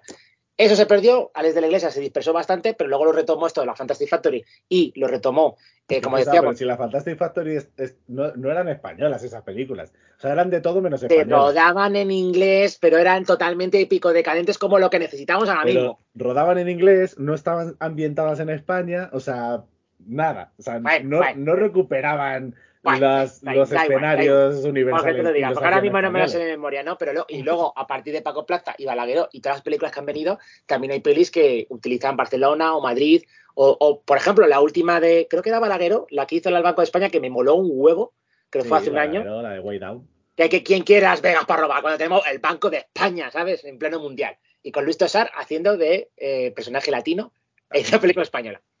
Y con el cine de terror pues está pasando mucho también. Este año, por ejemplo, también en Sille pudimos ver La Niña de la Comunión, que se estrenará en febrero. Ay, que hiciste entrevista a José Sacristán, ¿no? No, oh. pero esa es otra peli que voy a hablar luego, Ángelo. la Niña de la Comunión no hizo entrevista a nadie, pero es un poco de ring a la española. Un poco ah, recordando a La Monja. No sé si llegaste a ver La Monja con... ¿Cuál de ellas? la monja española, no la monja de... No, es que hay dos monjas españolas. La de Tete Delgado. que era un slasher español. Sí, aprovechando la ola de. ¿Sabes que hay otra, otra monja española? Eh, ¿Cuál? Espera, que Sor, Citroën. espera que te lo mido, espérate. La monja, a ver. A ver, está la monja de Warner, del expediente sí, Olvídate, olvídate de la monja de James Wan. y la monja de, de Delgado. Bien, la monja, película del 2005. No, esta es otra. Eh, joder. Yo solo hay una. No, aquí la tengo. La monja, dirigida por. A ver, esto es otra de las apuestas de Holocausto Cinefago. A ver. Estreno 4 de noviembre del 2005, dirigida por Luis de la Madrid y claro, Guillermo pero, Balagueró. Pero ese es el, esa es la que digo yo. ¿Cuál es la otra? No, pero yo creía que hablabas de una que se llama La monja, que era de hace poco. no, no, no, no, no, no. Estoy diciendo que se está recuperando. Ah. Vale, vale. Mira, esto es de la Fantastic Factory. ¿Ves? ¿Ves? Te lo dije, todo está relacionado con lo cinéfago.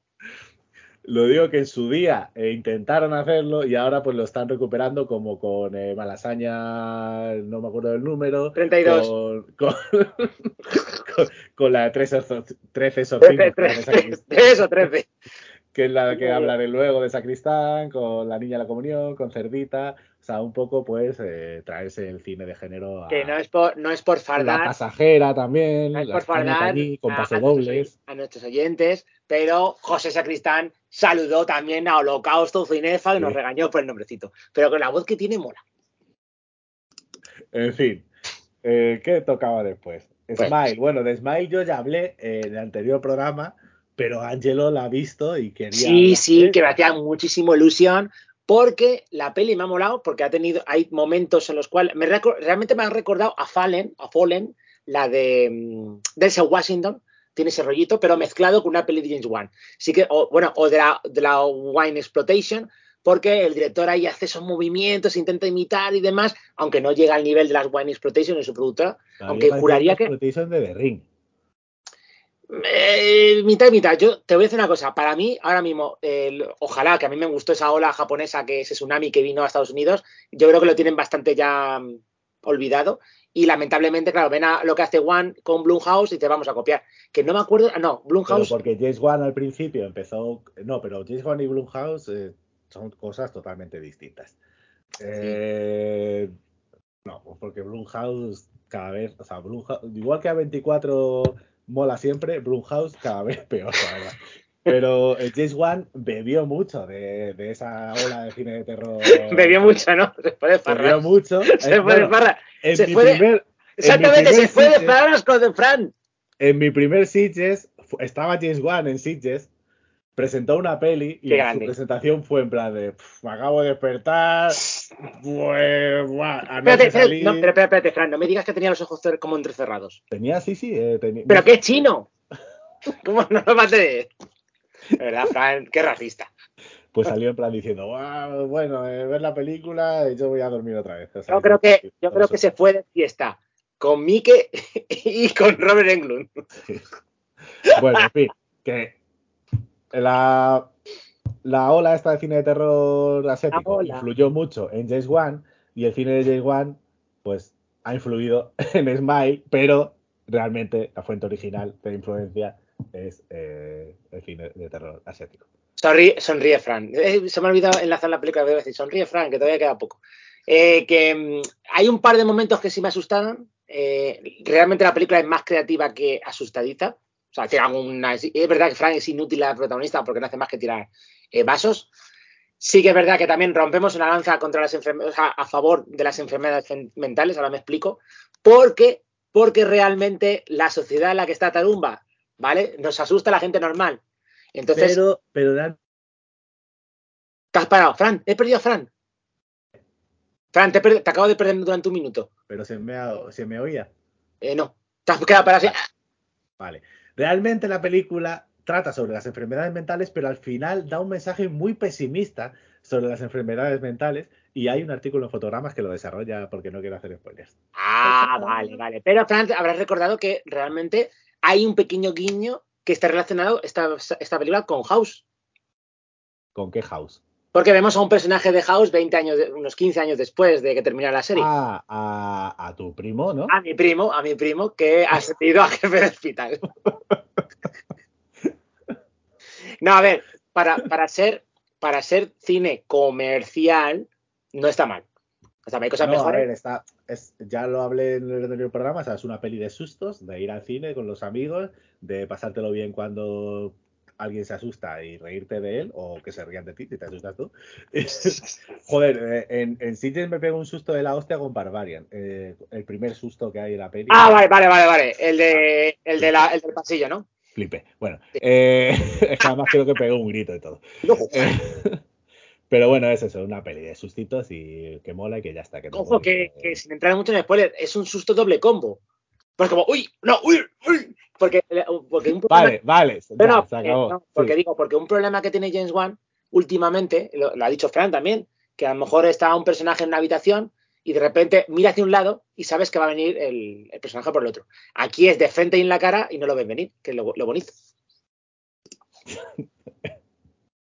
Efectivamente.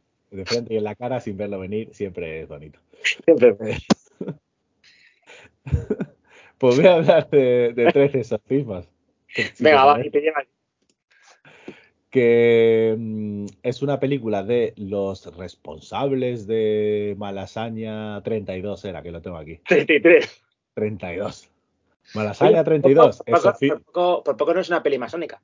No, pero estoy pensando ahora que en Malasaña 32, Exorcismos 13. O sea, siempre van ahí acompañando de título y número. Bueno, mira, ya me has provocado, porque últimamente pues estoy yendo por Carabanchel Alto, por circunstancias de médico, mi padre y demás, pero bueno, esto está bien. Y me he dado cuenta porque estoy cogiendo la línea. Obviamente, eh, Carabanchel Alto tiene la mejor puñetera parada de la historia, ¿vale? Y del mundo, que es la parada 666. Está en el puto Carabanchel Alto, la cojo todos los días. Creo que Fran... Sí, creo que tú la cogías cuando venías también al trabajo. No sé, y, y, es, eh, pues está un poco más arriba de, de tu antiguo uh, búnker secreto, ¿vale? Y eh, mola porque el autobús que para en esa parada es el 139. ¿Por donde 100... el cubo? Eh, sí, detrás del cubo. Vale. Ciento, del 103. Esto, esto es una eh, referencia para la gente del universo del, universo 1. ¿Vale? O sea, tenéis que vivir en cada salto para apreciarlo. Y eh, es el 139 que contiene el 13. Pero si sumas 1, 3 y 9, te sale 13. Con lo cual, vamos, para aquellos que les guste el, los transportes del mal, no hay un transporte más malino y más oscuro que ese.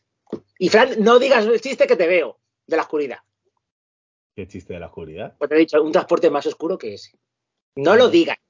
Ah, no, yo estaba haciendo, iba a hacer el chiste de agarra que me la que me crece, que, pero, pero el de la oscuridad. Que te, te iba a venir, claro, como no está en oscuro. Que bueno, 13 exorcismos, Ángelo. Eh, te recuerdo que estoy hablando de esta película. Eh, que está basada en supuestamente el último exorcismo real que se practicó en España porque eh, todavía quedan como 15 exorcistas todavía eh, autorizados por el Vaticano para hacer exorcismos y se siguen haciendo exorcismos a día de hoy, aunque la película quiere dejar claro, eso sí, que es, es una ficción, que está inspirada en hechos reales, pero que es una ficción, que no quiere O sea que no quiere meterse con, los, con los hechos y con las personas reales que sufrieron. Sí, pero, a ver, pero, pero, pero, por matizar, ¿eh? que últimamente salta la noticia de que se están quejando de que hay obispos que están oficiando exorcismos y lo siento, otra lanza que rompemos hoy, rompiendo lanzas hoy. Vaticano, personal especializado, no os racanáis con la fuerza del mal, cabrones. ¿Cómo era eso? Hostia, lo teníamos que. Búscalo, Ángel. No, la buscamos para los conspiranoicos. ¿Ves? Esto tenéis que escuchar otro programa para entender la referencia. Bueno, eh, el caso es que, pues bueno, típica peli de exorcismo. Unos chavales, eh, pues hacen una ouija, se le pasan cosillas así raras y una niña pues empieza a hacer cosas raras, de que tiene visiones, de que le aparecen cruces por el cuerpo, de que vomita verde, cosas así, lo típico. Y pues los padres, por un lado, la madre que es muy, muy, muy, muy creyente, pues eh, está convencida de que el diablo ha poseído a la niña y el cura de la iglesia también, que es José Sacristán, el padre Olmedo. Y por otro lado, el padre duda mucho más y junto con la psicóloga del colegio, pues piensan que puede ser más, pues, pues un tema de pues drogas, depresión, adolescencia, o sea, problemas mentales, al fin y al cabo. Lo que pasa, perdón, perdón por un inciso, pero es que ¿por qué piensan que el diablo tiene tanto tiempo libre? O sea, a ver, que supongo que el infierno pues será como todos los curros. Y a lo mejor es, bueno, sí, dejó a Dios pasar autónomo. O sea, peor todavía. O sea, no sé qué piensas tú, pero pues el caso, sí, pues, la verdad es que sí, eh, no tiene otras cosas que hacer. Pero es una peli que estrena el 4 de noviembre, o sea, nos, adelantamos un poquillo para meterla aquí en el especial de, Halloween. Es una peli que, como decíamos antes, pues lleva todos los tópicos del cine de exorcismos, los lleva a un piso de un barrio de, no sé si es de Burgos o no sé, o de Orense. Es, es que creo que que el hecho real transcurrió en Burgos y la peli se ha rodado en Orense, creo, y estoy mezclando, pero bueno, no, sé dónde está ambientada la peli realmente. Bien, pero al final es eso, o sea, en vez de ser un exorcismo en una cama de matrimonio de 3x3, en una mansión, de una urbanización, pues es en un piso, en la cama de, de 1,90 por, por 90 de una niña que va al instituto y que, pues, eh, eso. Y al final, la guay de la peli, sobre todo, pues José Sacristán haciendo de, exorcista, porque con esa voz, pues tú eres un demonio, te viene José Sacristán y te dice: ¿Pero qué hace? En el nombre del Padre, sal de ahí, me cago en la hostia. y pues a ver qué haces. El caso es que entrevisté a José Sacristán también y es su primera peli de terror que parece Venga ya, que las 800.000 películas que ha hecho sea su primera película de terror, que estuvo diciendo que era muy fan del género, de Frankenstein, de Paul Nazi, de todo eso. Será cabrón. Y lo que sí eh, mola, de, de la entrevista es que, claro, le pregunté en plan de, ¿hay alguien, alguna figura pública actual que se merecería un exorcismo a lo mejor? ¿Qué te ha dicho? Y él pues dijo que no, que él no cree en estas cosas, así que sería desviar la atención, que la gente que es una hija de puta, bueno, dijo, la gente que se comporta así no es que tenga el diablo dentro, es que es el diablo. Bueno, bueno, el diablo no, son unos hijos de puta. Un clásico de cine español. Lo que pasa que, a ver, te voy a decir una cosa, es que me da penita porque nunca se ha cuidado en España, bueno, se ha cuidado en España en su día el cine de género, pero no. Pero bueno, que José Sacristán ha hecho películas también del, del tape, que vienen los socialistas y demás, y hubiese valido para político en una crisis, en un tsunami, eh, que viene un asteroide que va a caer en España. A ver, esto hay que, hay que retomar. Llevamos un programa un poco reivindicativo, ¿eh? pero otra lanza rompemos. Venga, otra más. Pero ¿cuál es esta? Eh, eh, no me he enterado muy bien del mensaje. ¿Esta lanza a favor de qué era? A favor de José Sacristán en papeles de género, ah. de presidente, de ministro, de, de forense. Tú fiscal Sí, sí. O sea, tú imagínate un Air Force One con José Sacristán. ¡La hostia! Una peli del Falcon, pero con José Sacristán de presidente del gobierno. o, de militar, en plan de hay que bombardear Gibraltar. O sea, no, no, déjeme rescatar a los rehenes en Gibraltar, desactivaré la bomba nuclear.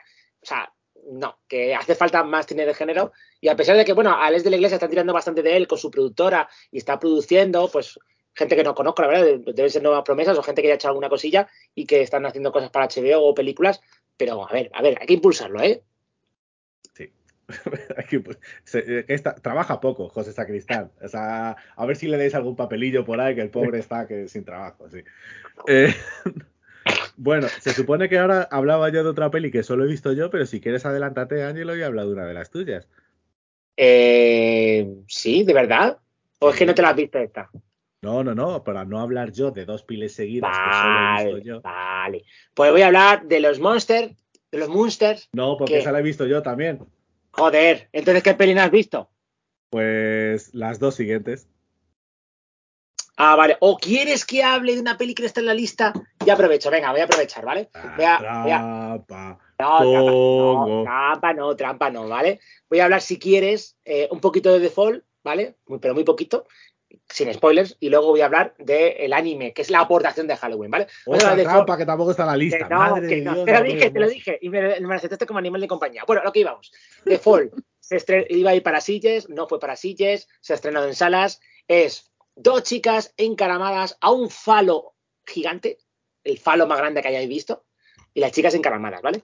Eh, empieza como el límite vertical porque es un matrimonio, chicos jóvenes y la mejor amiga, y él, porque están haciendo escaladas casi sin, protección, de, de, cuerda me refiero, y el marido muere. Entonces, pasa un año, la mujer está borracha en los bares y viene su padre, que es el que lleva el bate en Walking Dead, eh, Jeffrey Dean Morgan, que ahora me acabo de acordar del nombre, ¿vale? Eh, y el tío aparece para cobrar el cheque porque dice la hija, no, gente, que retomar de tu represión, tienes que volver a escalar, vivir tu vida y demás. Y la mejor amiga, que ahora se ha convertido en una youtuber pulsional de escalada, le dice, venga, vamos a escalar el falo más grande que, he encontrado, y que es una torre, ¿no? Se llama Fall. Una torre, eh, y al escalarla, pues ocurre algo y se quedan atrapadas en la cima. Y lo que mola la película es que no solamente, porque es de los productores de 47 metros abajo con los tiburones, entonces no es que sea lo mismo pero más arriba, ¿vale? Sino que ocurre un giro de guion, que luego hay una sorpresita y además mm, hay un buitre asesino que las acecha y mola bastante porque los recursos de supervivencia además es un poco como, una, como, como un episodio de Jesús Calleja, ¿vale? Pero en un falo gigante. Y sí que es verdad que tiene esos toquecillos ahí de terror psicológico que, os la recomiendo. Eso por un lado. Claro, esa peli es, o sea, esa peli es del director de. Joder, con los putos números. De 47 eh, metros abajo. pero esta es de 200 metros arriba, ¿no? Arriba, 600 metros. No puede ser 600 metros. 600 metros. No puede ser, ayer. Bueno, pues es 600 pies, si lo quieres decir. No sé. Eh, no es lo mismo, pies que metros. A ti el pie te mide un metro. no es lo mismo. Bueno, eh, medio kilómetro seguramente. Es que ahora mismo, como hemos visto no, películas. Nada, ya sabéis lo que voy a hacer mientras Angelo habla de la eh, siguiente película. Exactamente. Bueno, no de la película, es que voy a hablar de un anime de los que vamos a hablar normalmente en el Rocoste Cinéfago. ¿Por qué? Porque me faltaba algo como esto para poder hablar regularmente como hablado de las series. Es de Chainsaw Man o. He buscado Fall, altura y me sale la altura de Taco Fall, que es un, es un jugador de la NBA que mide 2.29. ya te dije yo que estaban en cara más un falo. Claro, que iba. Que, que voy a hablar de Chainsaw Man o como se llame en español, es el hombre motosierra. ¿Cómo? ¿vale? Chainsaw Man. Man. Bueno, a lo que iba. Eh, el, hombre, el hombre motosierra va de ¿Cómo lo digamos? Eh, es en un Japón, por lo típico, siempre mezclan un poquito yakuzas, demonios y demás. Un chico que por culpa de una deuda de su padre con la yakuza ha tenido que vender su riñón, su ojo, eh, prostituirse casi. Y uno de los trabajos que hace para poder devolver la deuda es cazar demonios. Pero utiliza su mascota, que es un perro demonio motosierra. Y se llama Pochita. Es que es algo muy rico, ¿no? Entonces, Pochita. ¿Vale? Entonces es como un perrito, pero tiene el morro con una motosierra tiene en el lomo para poder cogerlo y luego en la colita la, arrancas y es como una motosierra. ¿Qué pasa? Que en uno de los trabajos, pues la Yakuza le traiciona, le matan y demás, y cuando está casi moribundo en un contenedor, que la ha matado el demonio de los zombies, ¿vale? Que ha traicionado a la propia Yakuza y ha, convertido los Yakuzas en zombies, Claro, tú imagínate, Fran, un chico que vive la pobreza, que no puede ni comer un pan con tostada, siempre pues compartía sus sueños con su perro demonio, ¿no? Y le decía, es que mi ilusión es eh, tener una novia, manosearle las tetas, eh, salir con ella, jugar a videojuegos y comer pan con mermelada por las mañanas. Entonces, cuando está muriendo el niño, le dice el pochita, dice, quiero ver tus sueños, así que voy a fusionarme contigo, ¿vale? Me voy a convertir en tu corazón pero me tienes que prometer que me tienes que enseñar las delicias humanas. Entonces le convierte en un demonio motosierra, que ya te he enseñado la imagen, que tiene la cabeza suya, es una motosierra con dientes y de las manos sacan otras dos motosierras. Y a partir de ahí se convierte en un cazador de demonios, pero sigue siendo un demonio y gore a tutiplén, además placer eh, no culpable, porque además todos son sangre de demonios, con lo cual se enfrenta al demonio de los tomates, se enfrenta al demonio de los mojones del mar, o sea, hay demonios muy variados que además luego la propia agencia de cazadores de demonios pues le recluta, le dice, mira, como eres un híbrido, te deberías morir, pero si eres mi mascota, yo te daré de comer, que le dice la jefa, yo te daré de comer, eres mi mascota y pues eh, trabajarás para nosotros hasta que te mueras. Y dijo el chico, pues es el trabajo de mi vida, cosa que también coincido con él, ¿sabes? Me dan de comer, hay pulsión, o sea, y, hay fatalities, o sea, que es la serie perfecta, tres capítulos que lleva, un poquito de 3D, un poquito de 2D. Sí que es verdad, Fran, eh, ¿has encontrado la, la... Mm, sí, tengo que reconocer que eh, por una vez en la vida, Angelo tenía razón. Son 610 metros. Vale, ¿y sabes por qué tenía razón, Fran? Porque eh, que sepas que sabes que la pulsión provenía de un profesor mío, ¿vale? De la universidad, que había vivido el mayo 68, que según él había, había inventado las, camas redondas, y él, cada vez que veía una película de cine clásico y veía como una chica subía un faro, un faro, decía, ¡Fusión! Y entonces, claro, obviamente, como no me iba a quedar con ese dato, dos chicas que, suben un falo de 610 metros. Bueno, he estado buscando además también alguna peli que haya visto yo y tú no para joderte con tus trampas. Vale, lo único, antes de nada, ¿vale? Porque, claro, yo estoy diciendo esto porque es Halloween y porque es una serie de anime mensual, semanal, pero Fran, desde sus adentros dice, ¿qué cojones tiene que ver con el cine, el anime, ahora mismo y demás? Bueno, pues que sepáis. La tiene que ver con el cine, el, que, el anime? Sí, de lo que estamos hablando ahora mismo, que yo conozco a Franco Halloween. no, con Halloween sí, porque es un demonio motosierra que mata a otros demonios infiltrados en la sociedad. Es una historia muy de Halloween. Entonces, ¿cuál es mi pregunta? La pregunta es, porque claro, si, si Fran se pusiera muy quisquilloso diría, bueno, al final te lo concedo año para que me dejes en paz, pero podría decir, bueno, no tiene mucho que ver con el cine, pero sí que tiene que ver con el cine, porque eh, como bien sabrás, Fran, todos los animes tienen un opening. que no tiene que ver con el cine, si hablamos de series también. claro, pero déjame, déjame acabar, por favor. Que no, que no, que no, que tu transición no funciona. Pues Invéntate otra. porque como todos los animes tienen un opening y un ending, vale, en el opening, que es una canción con diversas imágenes, que sepáis que he encontrado todas las referencias cinematográficas dentro del opening del Hombre Motosierra, ¿vale? Y tendríais, como mínimo, ¿vale? Pulp Fiction, El Gran Constantine, eh, Goodman Lenin, eh, tiene, tiene, vamos, y mucho más. O ataque a los titanes, tiene de todo. Así que eh, una intro para que podáis ver guiños, a ver qué podéis encontrar. Muy bien.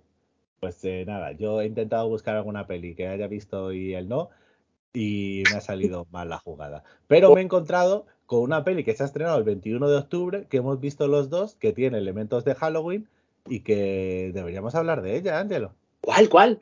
Unicorn Wars. ¡Hostia! ¡Hostia! Pero, pero, espérate, hay una cosa que no entiendo. Si tú puedes estar más tiempo que yo en sitios y ve más películas porque obviamente es ilustre colaborador de fotogramas y que yo veo más películas que tú, en serio, no lo entiendo. No, pero que esta la he visto yo también. Ya, ya, pero quería saber la tío también, quería, quería, la jugada de una peli que no había visto yo, pero bueno, sí que es verdad. A ver, podría hablar de Corten, que la estrena el 4 de noviembre, pero me voy a esperar por si acaso.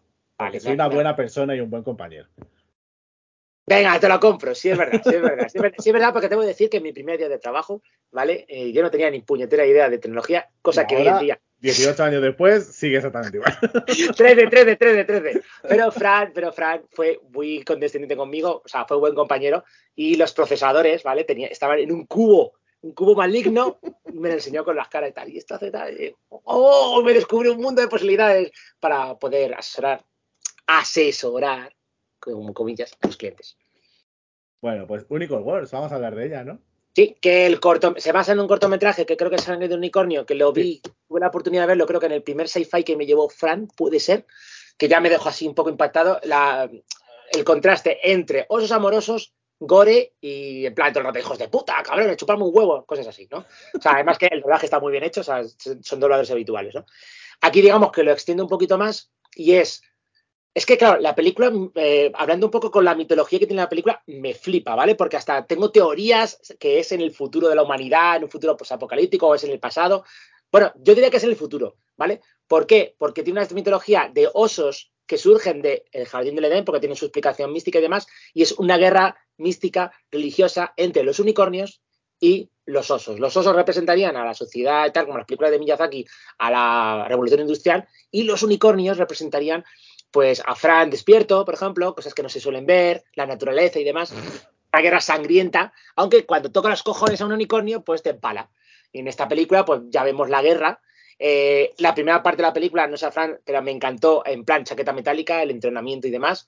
Eh, realmente lo que quería hacer eh, Alberto Vázquez, que estuve hablando con él, claro, y me lo contó.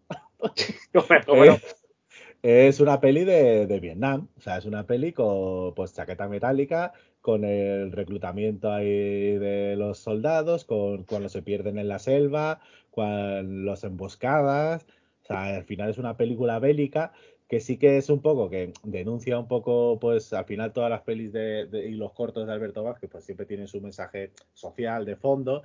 Recordemos que es el director de Psiconautas, que es Beer Boy, Beer Boy. De donde sale Beer Boy, y el Beer Boy de la cabecera que repite Ángelo todo. Porque es la historia oral de Holocausto Cinéfago. Que Beer Boy hablaba de la entrada de la droga en Galicia y de la desindustrialización. Oh, qué bonito y demás, y aparte pues era una peli de dibujos también que molaba un montón, y en esta pues habla un poco de eso, de, cómo pues la religión, los poderes controlan al final a la sociedad y pues un poco el contraste de todo eso. Le pregunté por los Happy Tree Friends. ¡Ah! ¡Es verdad! Pero decía que no, que se lo han dicho mucho, pero que no conocía la, serie. Mis, cojones. mis cojones 33. Pero bueno, eh, a lo, es que a lo mejor tiene razón, ¿eh? porque esto al final, esto viene de un corto, que es Sangre de Unicornio, el corto viene de una buena gráfica, o sea que incluso puede que sea antes esto que Happy Tree Friends. Sí, pero yo me acuerdo ver Happy Tree Friends cuando 4 empezaba las emisiones en el 2004, 2005 2006 a lo mejor. Pero bueno, a ver, pero esto pasa igual como Holocausto Cenéfago surgió en el 2013 y luego un programa de radio llamado La Edad Moderna o algo así se llamaba. La Edad eh, Moderna. ¿Cómo se llama? Que nunca lo he seguido. La Hora de Cinéfago. No. ¿Cómo se llama este programa, coño? El de la SER. La vida moderna. Eso, la, igual que empezó con un formato muy parecido al nuestro. Sí, vamos, o sea, sí, sí, sí. la vida moderna nos, vamos, nos plagió. Nos plagió y luego el karma. el karma, el karma hecho que cierre antes que nosotros. Me encanta el universo en el que vive Ángel, o sea. Sí, guau, eh... hoy por hoy la nos plagió, nos plagió. Gente hablando con un micrófono, ¿a quién se le ocurre? Además, os voy a recordar, le voy a recordar a Fran que de vez en cuando, digamos que stalkeo a, la gente que nos stalkea a nosotros por internet y voy buscando nuestro programa y lo encuentro en sus páginas en referencia y digo, ¿qué cojones hace nuestro programa en estas recomendaciones? Y veo comentarios de nuestro programa que nunca hemos visto en foros ahí y te quedas tú como, no, no, tranquilo, Fran, no en un foro de ultraderecha, ¿no? Pero, joder, te, das un poco que quién te dice a ti que no nos ha escuchado y han dicho, vamos a coger y vamos a plagiar este formato. Incluso te hayan plagiado tu, look. Claro, Ignatius eh, se basó en mi look. bueno. ya, hablaremos, ya hablaremos en los conspiranoicos sobre, sobre los plagios y los derechos de autor. Bueno, eh, me toca entonces a mí hablar de Wendeland Wild. Wendeland, sí. Wonderland Wild, que es una peli que se estrena ya el 28 de octubre en Netflix y es una peli de stop motion y del director de Pesaría antes de Navidad y de Los Mundos de Coraline. No me digas. Así que, hostia, eh, había que verla sí o sí. Mm. Y además tiene guion de Jordan Peele. Sí. ¿A quién es? Eh, sí, sí, no, que te, acabas de ir un segundo, sí. de Jordan Peele de Jordan Peele y de Keegan Michael Kay, que es la, pareja, la pareja cómica de Jordan Peele cuando hacía comedia y no hacía terror. Hostia, no sabía que Jordan Peele hacía comedia. Sí, sí, sí.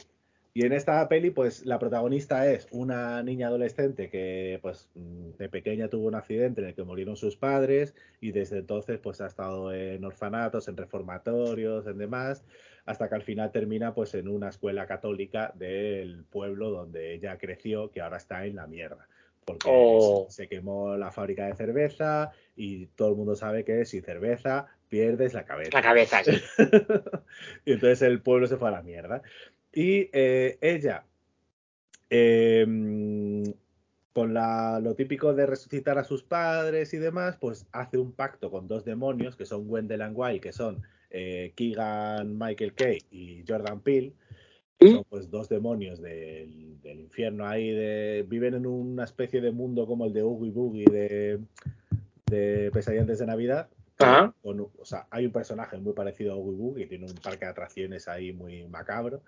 Qué bueno. don- Donde juega con las almas de los condenados. Hostias. Y esos demonios pues hacen un pacto con la niña y pues para resucitar a los padres y como todos sabemos en este tipo de pelis pues la cosa sale regular. Pero bueno, es una peli, pues eh, el estilo de animación es la hostia, como podéis imaginaros, eh, tiene mm, pues mucho humor, porque al final todos los demonios esos están todo el rato de coña, tiene mucha crítica social al sistema penitenciario estadounidense Hostias. y al sistema educativo estadounidense y al sistema estadounidense en general, porque hay No un personaje muy hijo de puta que es un clon de Trump. Y, Hostia. y para compensar, hay un personaje de los buenos que va en silla de ruedas, que es un clon de. em, hostia, ¿cómo se llama este? Eh, Vito Corleone. O sea, ¿Pero es un clon declarado o es un clon que te recuerda? no, no, o sea, o sea no es él, pero se ha pasado en él 100%. Pero ¿cómo se llama el actor este, tronco? Eh, tronco, el padrino, Vale. el de Apocalipsis. Ah, Now. sí, Ma- Marlon Brando. Eso, Marlon Brando. o sea, tenemos a Marlon Brando en silla de ruedas luchando contra demonios Qué grande. y, y pues eso. Es una peli un poco de rollo para Norman. No sé si llegaste a ver, no sé si era el asombroso mundo de Norman aquí en español. suena, me suena así. Pues es una peli también como de zombies, de un niño, no sé si era en stop motion o en 3D, una cosa así que estaba también curioseta, y donde los muertos volvían a la vida. Y en esta pues juegan un poco. Y me suena un huevo, a lo mejor la he visto. Es que, es que te- ahora mismo tenemos un empacho, Fran y yo, de pelis. No está, obviamente no está al nivel de Pesadilla antes de Navidad y de los mundos de Coraline, pero mola bastante. O sea, está guay. Vale, te acabo de perder. No, es que me he quedado callado, pues he terminado ya. Así que nada, cuando quieras, ¿eh? Vale, Eh, vale, la vale, vale. siguiente, es que creo que son los Masters ya, ¿eh? A ver, ¿cuál sería la siguiente? Espérate. Sí, son los Masters, son los Masters. Ah, los Monsters, vale. Yo la, la vi ayer, ayer, a última hora. Bien. A ver, a mí me ha molado porque es una precuela, es como un episodio piloto. Es- sí, es un... de la serie. bueno, sí, es que encima, es- bueno, ya, habla- no, habla, habla tú primero. Sí, a ver, eh, yo lo entiendo. O sea, nadie se acuerda de los Monsters, ¿vale? Por mucho que pueda haber ah, de reivindicaciones y demás, de referencias fílmicas. Digamos que es que es curioso porque la familia Adams y la familia Monster eran como el Barça y Madrid de las familias de terror de aquella época. Es como veías en los 90 eh, el Príncipe Bel o veías cosas de casa. Que cosas de casa eran los negros pobres de Detroit y el Príncipe Bel Air los ricos de Bel Air, ¿no?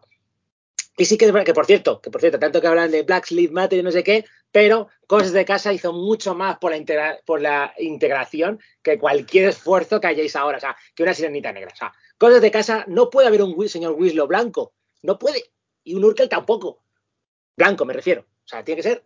Puede haber un McLovin, pero un Urkel blanco jamás. Ángelo, los Masters. Vale, los Monsters, sí. Luego tenemos a la mujer de, los de Masters que se bebe Ángel antes de grabar el programa. No, no, Monster no, Red Bull. Que ya hablaré en el departamento de descanso en paz, del que se ha muerto el de Red Bull. Que a lo que iba, que mola porque es un episodio piloto, pero se nota que él no quiere tocar la mitología, no quiere hacer una secuela, no quiere joderla, y entonces te explica cosas desconocidas que mola, en mi opinión, porque mete pues de todo, todas las referencias así del cine clásico de terror de monstruo de la Universal, eh, alguna cosa que a lo mejor yo no es que no he visto la serie, ni completa, he visto algunos capítulos sueltos. No aparecen los hijos, porque digo, es un episodio piloto. Mola bastante porque se nota que Rob Zombie eh, ha hecho cosas de música, porque salen ahí números musicales que están bastante bien y demás. Vemos a la mujer de Rob Zombie, haciendo la mujer de la familia, cómo se conocieron, cómo se casaron. Y la verdad, Fran, como la acabas de ver ayer, la verdad, la película me he sentido tremendamente identificado. Adivina con qué personaje me he sentido tremendamente identificado. Lo sé, lo sé. Con el hombre lobo. Con el hombre bobo, porque además le pasa un poco como a mí, pero a ver, al final salva el día, ¿no? Lester, el cuñado, hombre bobo. Me encantó el maquillaje, todo. Eh, el- el- los trajes que lleva, quiero volver a llevarlos. Los he llevado alguna vez y seguramente los vuelvo a llevar. O sea, mola, mola, mola bastante de cómo eh, con ese respeto sale el tío de 31, sale este que estamos hablando, que la primera vez que conocí a este actor en una película fue en Doom, la adaptación de The Rock, que ya hablaremos de The Rock, que en esa peli tenía pelo. Y tenía mala leche también. Sale el gordo de Perdidos también. Eh, sí, haciendo de jorobado. Sí, mola porque eh, Munster quiere trabajar en el show business y contar esos chistes y demás. Y tiene esa vena monológica que mola bastante, la verdad. No de monológica, sino monólogo, monolológica, o como se diga.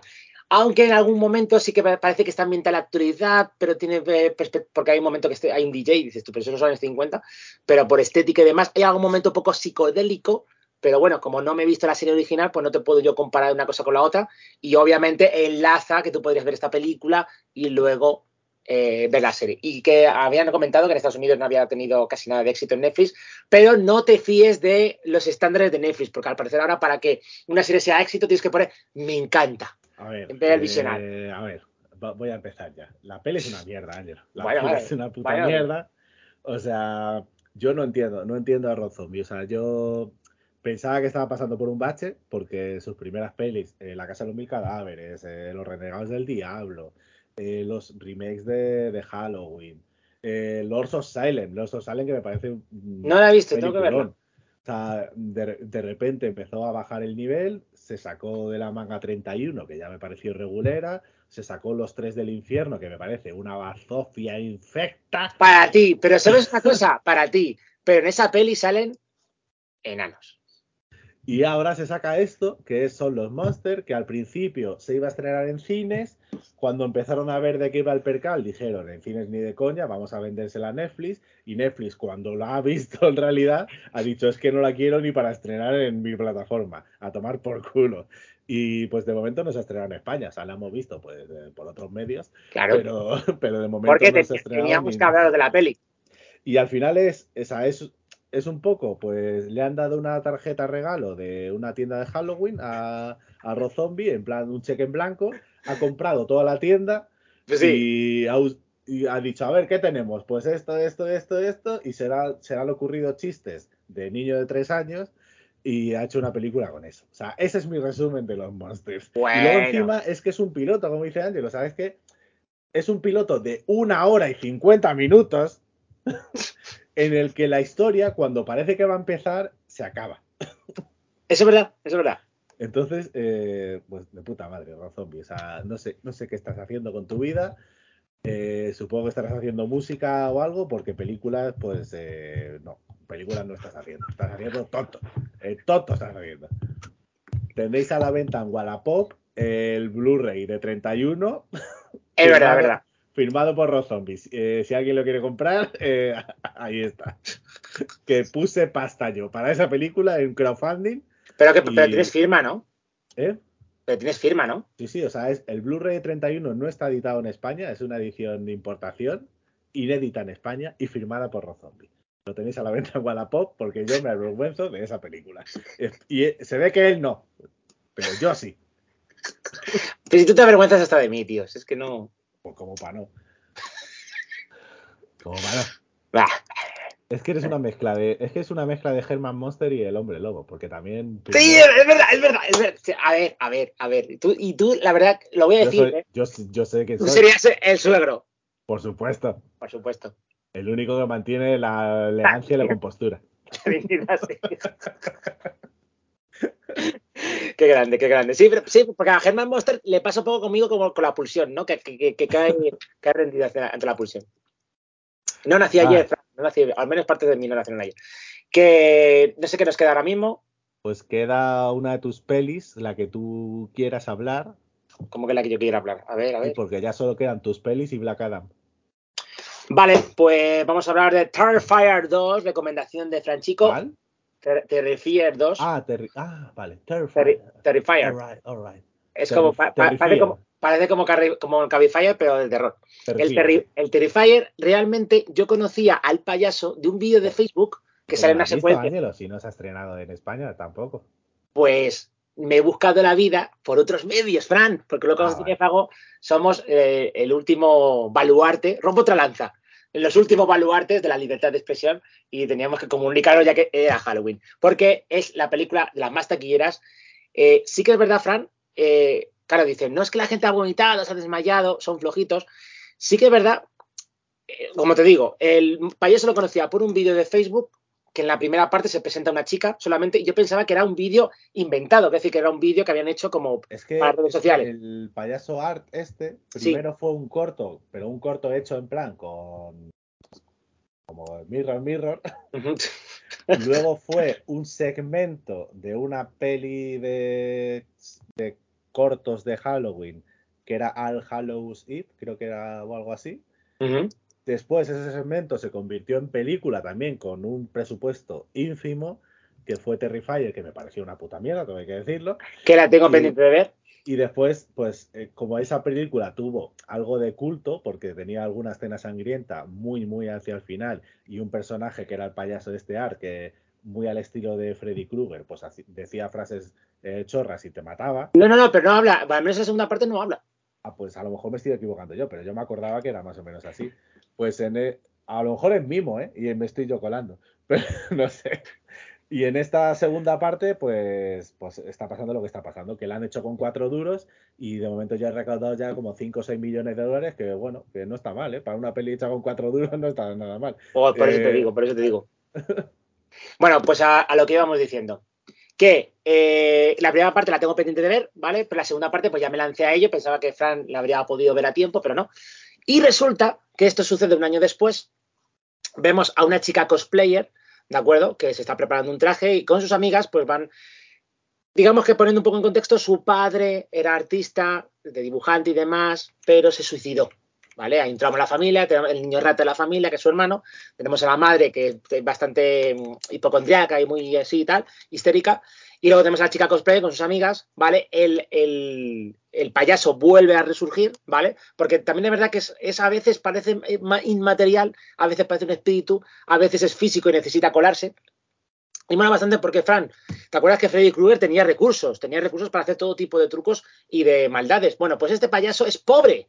Mola porque necesita una bolsa de basura y mete cosas, pues los cuchillos y demás, se crea armas nuevas, esto parece como en un videojuego que te vas customizando. Hay un momento en que, claro, pues toca una serpentina, le dice el, el- el dependiente, si te la lleva, si la tocas con la boca, tienes que, que pagar.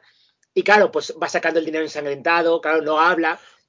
A veces me recuerda a ti. Sí que es verdad que la película son dos horas y diez, me sorprendió la duración, pero sí que es verdad que se explaya bastante el, el payaso con escenas bastante gores, que realmente recuerda a lo que se hacía en los 80. La película es muy ochentera, además empieza con una canción de Retro Synthwave, que es como música electrónica que parece que se ha hecho en los 80, pues ahora creo que era del grupo, no sé si era Night Summer, bueno, algo así. No, no, no es ese, es otro. Ah, vale. ¿vale? Y eh, música ochentera y demás, parece hecho en los 80, pero es aquí. Y los efectos, como decíamos antes, son totalmente prácticos. Voy a poner un ejemplo, ¿vale? No es la parte final, sino es una de las muertes que quizás más me llama la atención y bastante divertidas, ¿no? Pues a una chica le corta el brazo, le, le abre el pecho, le abre la espalda, pero lo que más mola es que la va, la va matando, pero no muere, sigue viva, ¿vale? Luego acaba arrancándole el cuero cabelludo, le acaba arrancando media cara, la chica sigue viva, ya llega un momento que notas que es un muñeco que está bastante bien currado y demás. Pero lo mejor de todo, que realmente me recordó a Fran Chico, es que el payaso de repente se va. Y entonces de la habitación totalmente ensangrentada, todo de rosa y demás, y ves a la chica sin el brazo, totalmente ensangrentada. Una escena que podría parecer gratuita para que dijese, mira, mira lo que nos hemos gastado en efectos prácticos, que vamos pasando la cámara y que, la, y que veas simplemente lo que hemos conseguido. Y cuando la chica va intentando coger el móvil, viene el payaso como si fuera Fran haciendo, y, trae, ¿qué trae? Trae sal para ir echando las heridas de todo el cuerpo. Tiene un humor bastante cáustico, la verdad. Y la mola porque el, el enfrentamiento final es en una feria. También sale eh, una niña.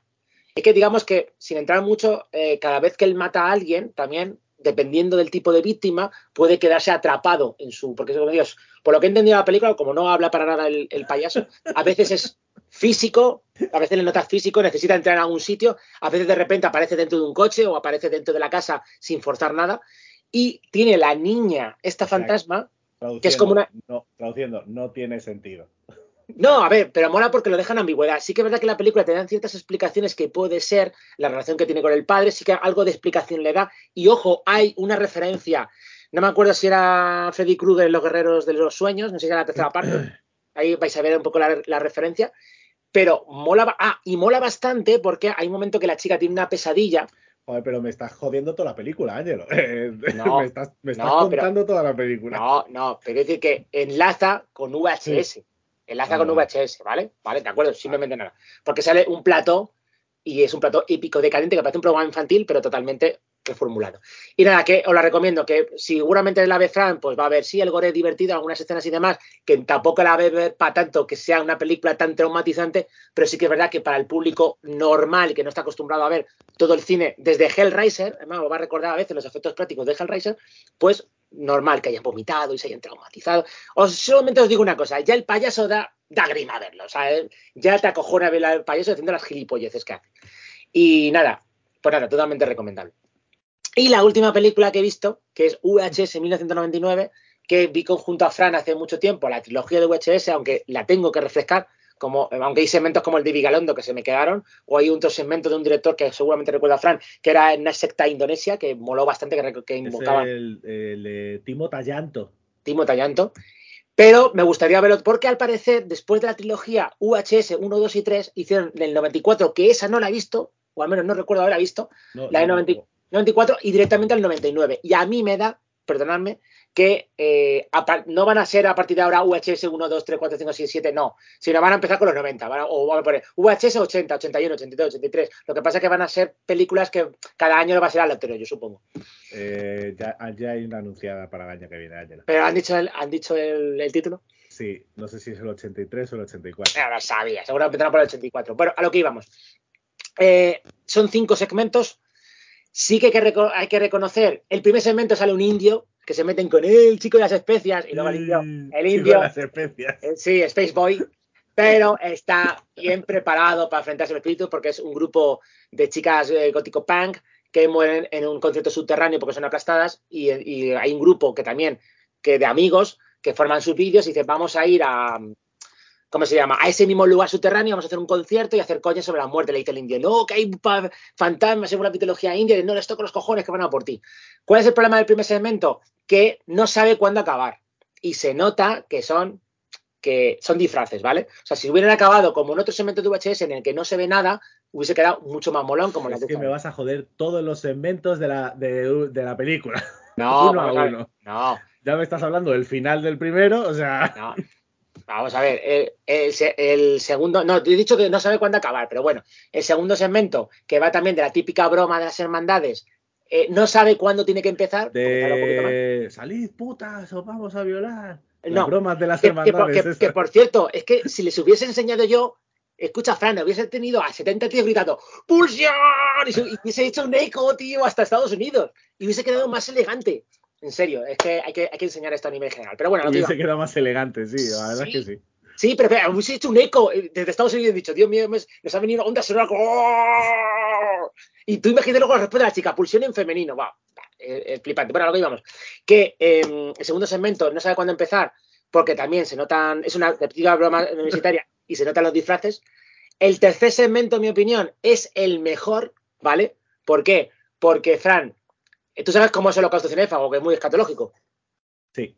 Vale, pues tú imagínate un programa de Grand Prix, ¿de acuerdo? Como el Grand Prix, ¿vale? Sí. Pero eh, las pruebas es eh, meterse dentro del intestino, del digestivo y demás. Ocurre algo que te quedas. Como el chip prodigioso. Sí, pero, pero con, pruebas como el Grand Prix, ¿vale? Porque en, en, el ácido del estómago y tal, no sé qué, pero es como un programa inocente, ocurre una cosa que te quedas un poco diciendo, ¿qué cojones estoy viendo? Luego, hay un momento muy, muy, dices tú, como real, y dices tú que va a más, y luego termina de una manera todavía, pues, más eh, fantástica. Entonces mola bastante. Y el último segmento, pues a lo mejor es, el penúltimo es un poquito divertido, pero tampoco es muy interesante. Y el último, pues se deja ver con el, con el I2K o el, la noche vieja del 2000. Claro, es que el problema de este tipo de pelis es que suele haber uno bueno, mm dos regular y dos malos. Más o menos es la media que suelen tener. ¿Es así más o menos? Eh, sí. o sea, para mí tarda un poquito en arrancar y luego los tres últimos son simpatiquillos. Pues nada, la siguiente por ciento es 85, no ni 83 ni 84. Ah, Y va a ser, va a tener, creo, un segmento rodado por David Bruckner, creo, el de Hellraiser nueva. oh. Lo que pasa es que hay una cosa que tengo Ah, que y decir. por Scott Harrison tiene otro. Oh, hay una cosa que tengo que decir, ¿vale? Porque parece que utilizan el VHS como si fuera, oh, mirad, el VHS era misterioso, mágico y podía ser maligno. A ver, que era una puta cinta magnética, ¿de acuerdo? No, no, pero podía ser misterioso, mágico y maligno. No, no, o sea, vamos a ver. Nosotros, ponías una cinta en la que habías grabado eh, Space Jam y te aparecía la porno del Plus, de repente. también, también. Era que- mágico, maligno y, y maravilloso, ¿no? Como has dicho antes. Misterioso. Misterioso. Las 3M, mágico, maligno y misterioso. Pero vamos a ver, pero era más simple que el mecanismo de un chupete, ¿vale? Me refiero. Y además, los VHS suelen romperse porque los bebés de la casa introducían cosas en el agujero del VHS y se jodía la- a veces las tintas. Y a lo que iba, Que- eh, no, pero bueno, en la mía no pasó, pero sí que he, he sido testigo de, de- de gente llorando en, en el salón de la casa porque me habían jodido el VHS, porque cuando se te jodía el VHS se te jodía todo. No era como ahora que todo el mundo lo tiene todo al alcance. Pero bueno, con magníficas ofertas que yo puedo ofertar, pero por eso es otra historia. Ya a lo que iba, que para mí, realmente, no sé si te acuerdas, Fran, de una película llamada Pulse, Sí. que era- para mí lo que me da miedo es lo digital, porque telita, lo que ya, pudo haber en ese, en ese mundo, ¿no? Y el VHS o las cintas eran lo más simple del mundo, ¿vale? Que grababas, eh, grababas y grababas y, ojo, podías regrabar mil veces y seguía manteniendo una cierta calidad en 720p. Pero tan- intentan, como si hubiese un misterio, pero realmente lo acojonante es lo digital. Y ahí lo dejo, ¿vale? O sea que no. Que Frank, claro, como lo sabe todo, no le da. maneras, hace casi 5.000 años, Ángelo, no habría VHS. La gente tenía miedo de otras cosas. Como por ejemplo. ¡Del comunismo! ¡Del comunismo! Por eso viene The Rock a liberarnos con acción. ¿Vale, Fran? Ay, en fin. Porque, Eh, si lo vas a ver bien, poniendo en contexto, eh, hablan de un mineral que hay en un país que faraónico antes de los egipcios y demás. No sé si te acuerdas, Fran, que el, ese, o sea, hay un momento que encuentran el mineral y dicen, no, no, para el rey. Y dicen, no, eso es comunismo, el Estado se apropia de tu producción. Eso no puede ser. Cuando se lo tienen que haber expropiado por un precio tan regalado que hubiese parecido un regalo, pero lo hubiesen pagado por ello. Pero sí es, pero sí es- estoy totalmente en contra, Ángel. O sea, el, el prólogo de Black Adam es, es capitalismo puro y duro. Eso es un almacén de Amazon. Eso es un almacén, está clarísimo. O sea, está todo automatizado, todo cadena de, de montaje. O sea, y en cuanto alguien encuentra algo de valor, todo el mundo ahí, como locos ahí, no, para mí, para mí, para mí. Hasta que llega un niño inocente, dice, no, hombre, aquí compartimos todo, somos buenos, el rey se lo compensará, Jeff Bezos se lo compensará. Vamos Que a por cierto, por a cierto, un sindicato, no va a pasar nada. por cierto, Y eh, llega Jeff Bezos y a tomar por culo. Por cierto, sí que es verdad que ha habido otros superhéroes así, pero se podría decir, a ver, el profesor X no digo que sea un superhéroe, ¿vale? Es un mentor. Pero estamos hablando de la primera película de un superhéroe calvo. No, no, No, no. ¿por qué no? ¿Por qué no? No, la, co- no, la cosa, la cosa no cuenta porque la cosa no tiene pelo en ninguna parte del cuerpo. Pero, por ejemplo, tienes a la peli... Hizo una Vin Diesel ya el año pasado hace dos años. Eh, sí, pero Black Adam estaba antes, ¿vale? Pero estamos hablando de superhéroes. pero ¿Estamos hablando de primera película de superhéroes Ah, calvos o de eh. primer superhéroe calvo? Es pero superhéroe calvo, ¿por qué? Porque es más cyberpunk. Más ¿Y ¿Qué tiene que ver lo calvo con lo cyberpunk? Bueno, haremos un especial de calvos y ahí ya Sí, hablaremos. enanos calvos. Vamos a ver un especial.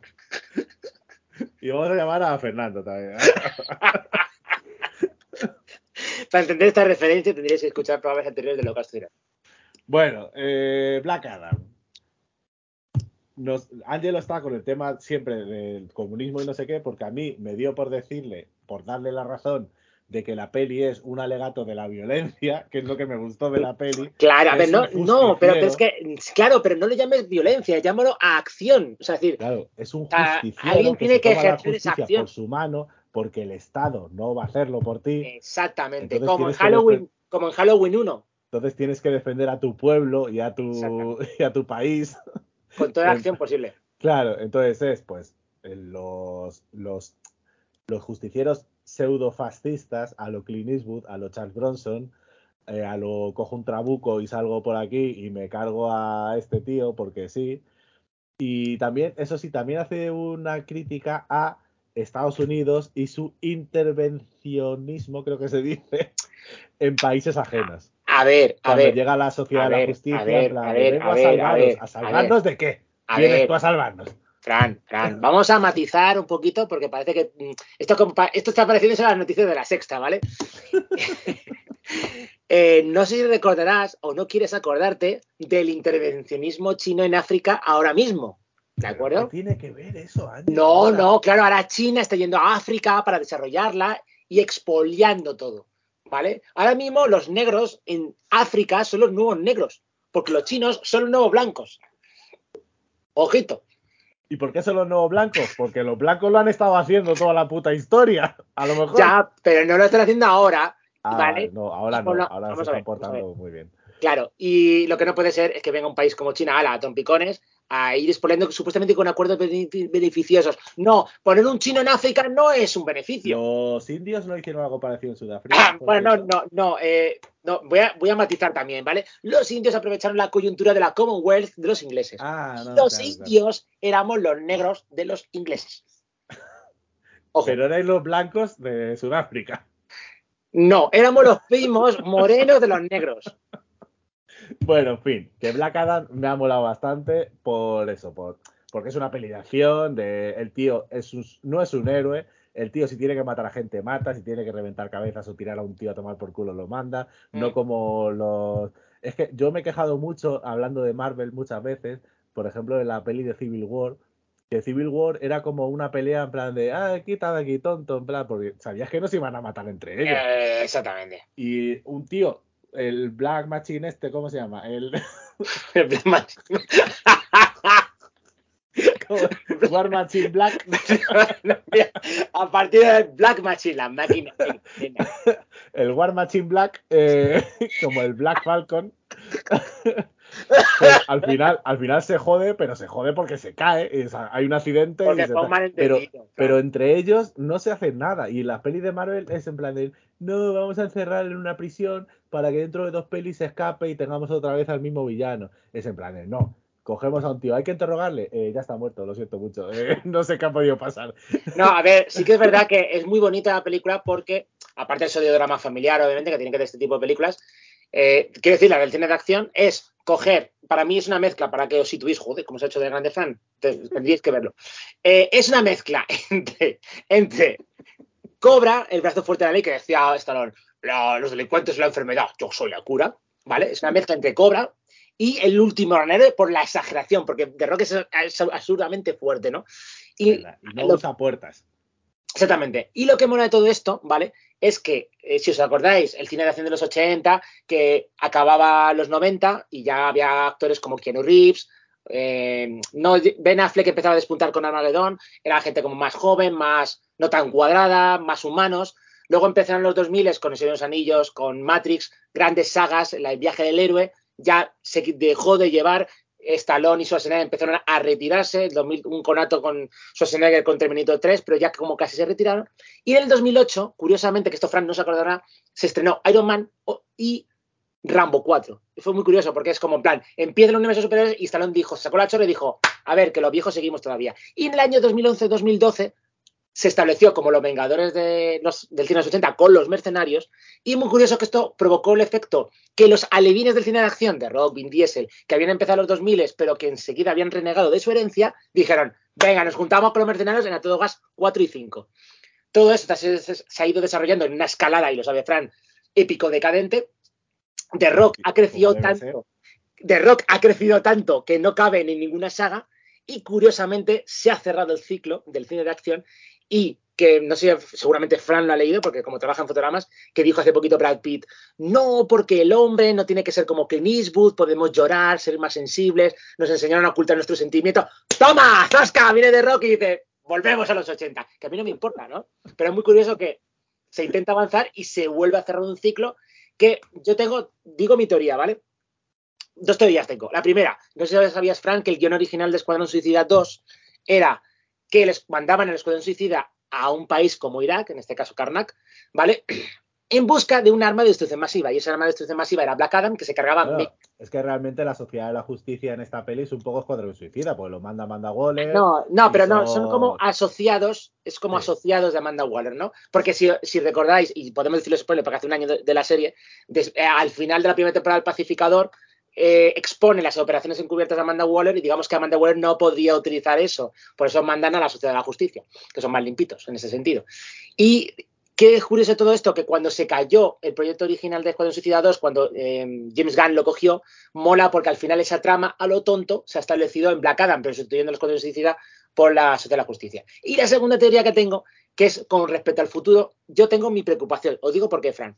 Si seguimos la palabra de Rock, que digamos que es una especie de Obama, pero hiperbanalizado, yo soy el futuro, os traeré la libertad, el cine de acción y el dinero a Hollywood y todo el mundo volverá al cine. Claro, ya han confirmado que va a volver a Superman.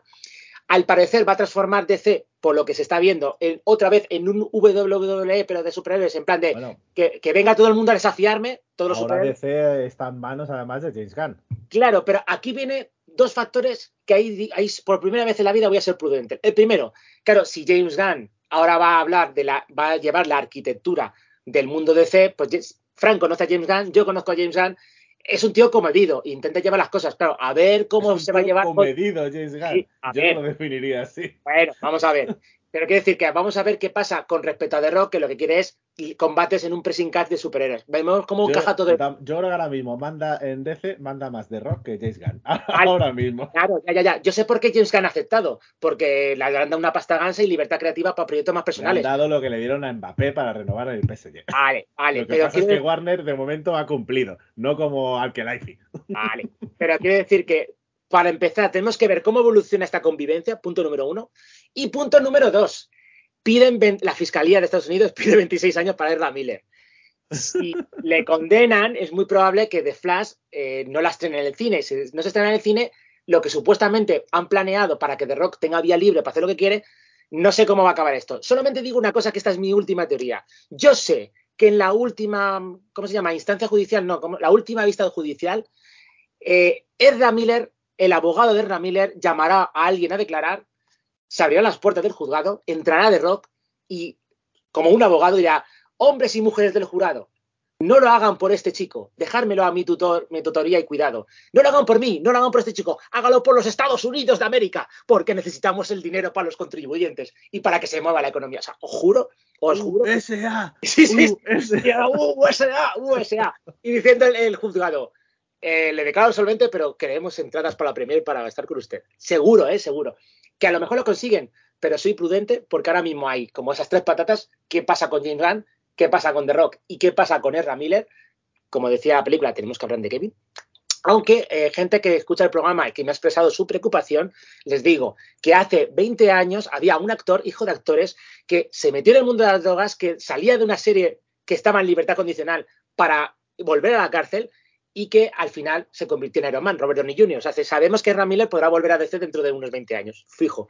Pero ahora mismo, teniendo en cuenta cómo son los ejecutivos que metieron una película de 90 millones de dólares en el cajón, que es Batgirl, mm, prudencia, prudencia. Porque lo único bueno de momento que ha dicho James Gunn que va a dejar eh, Batman 2, no, Batman 2 no ha dicho, la de Joker 2 fuera del multiverso y para mí es algo bueno porque aunque está lejos hay un poquito de libertad, coño, para eso hay un multiverso, si no puedes hacer lo que te dé la gana, ¿para qué cojones queremos multiverso? Eso, es comunismo, homogeneidad en todos los universos, no puede ser.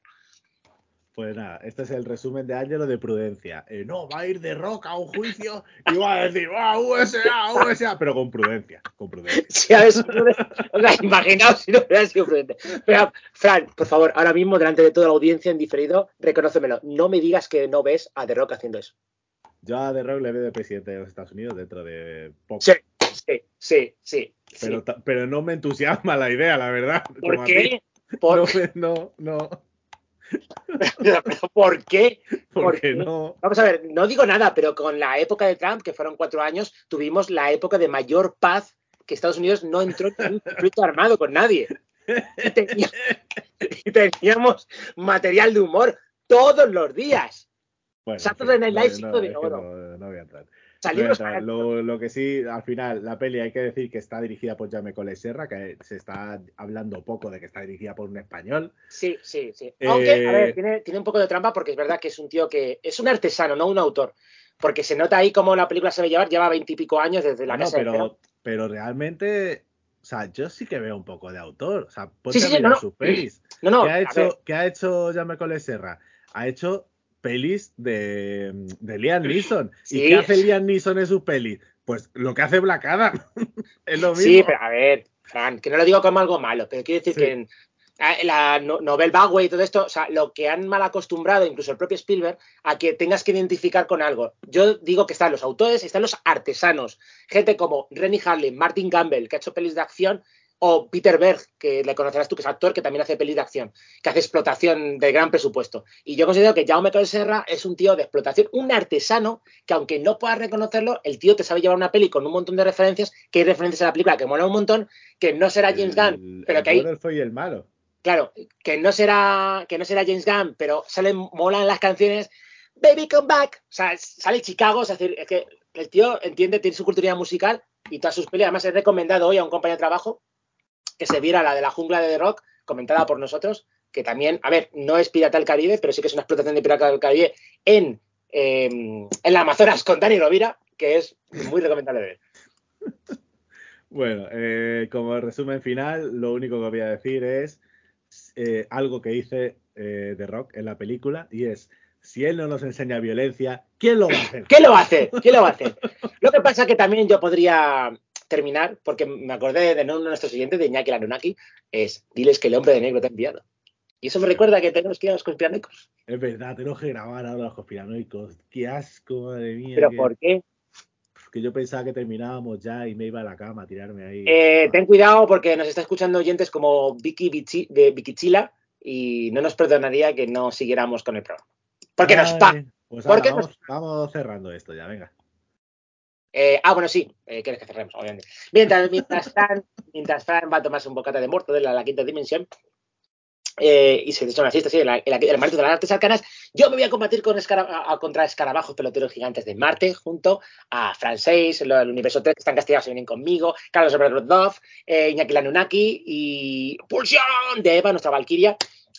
Sed buenos, sed malos, pero no como la infamia del canal y el listo Franchico. Como siempre suelo decir, que la pulsión os acompañe y, como suelen decir en las tierras gallegas, arañar a raparigo. Eh, adiós, eh, paparrucha, no sé ya qué decir. Venga, date por culo. Hostia, verdad que no sabía. Vale. Que no se te vea, Ángelo, no hagas así. Ya, ya, ya. Lo hago para ti.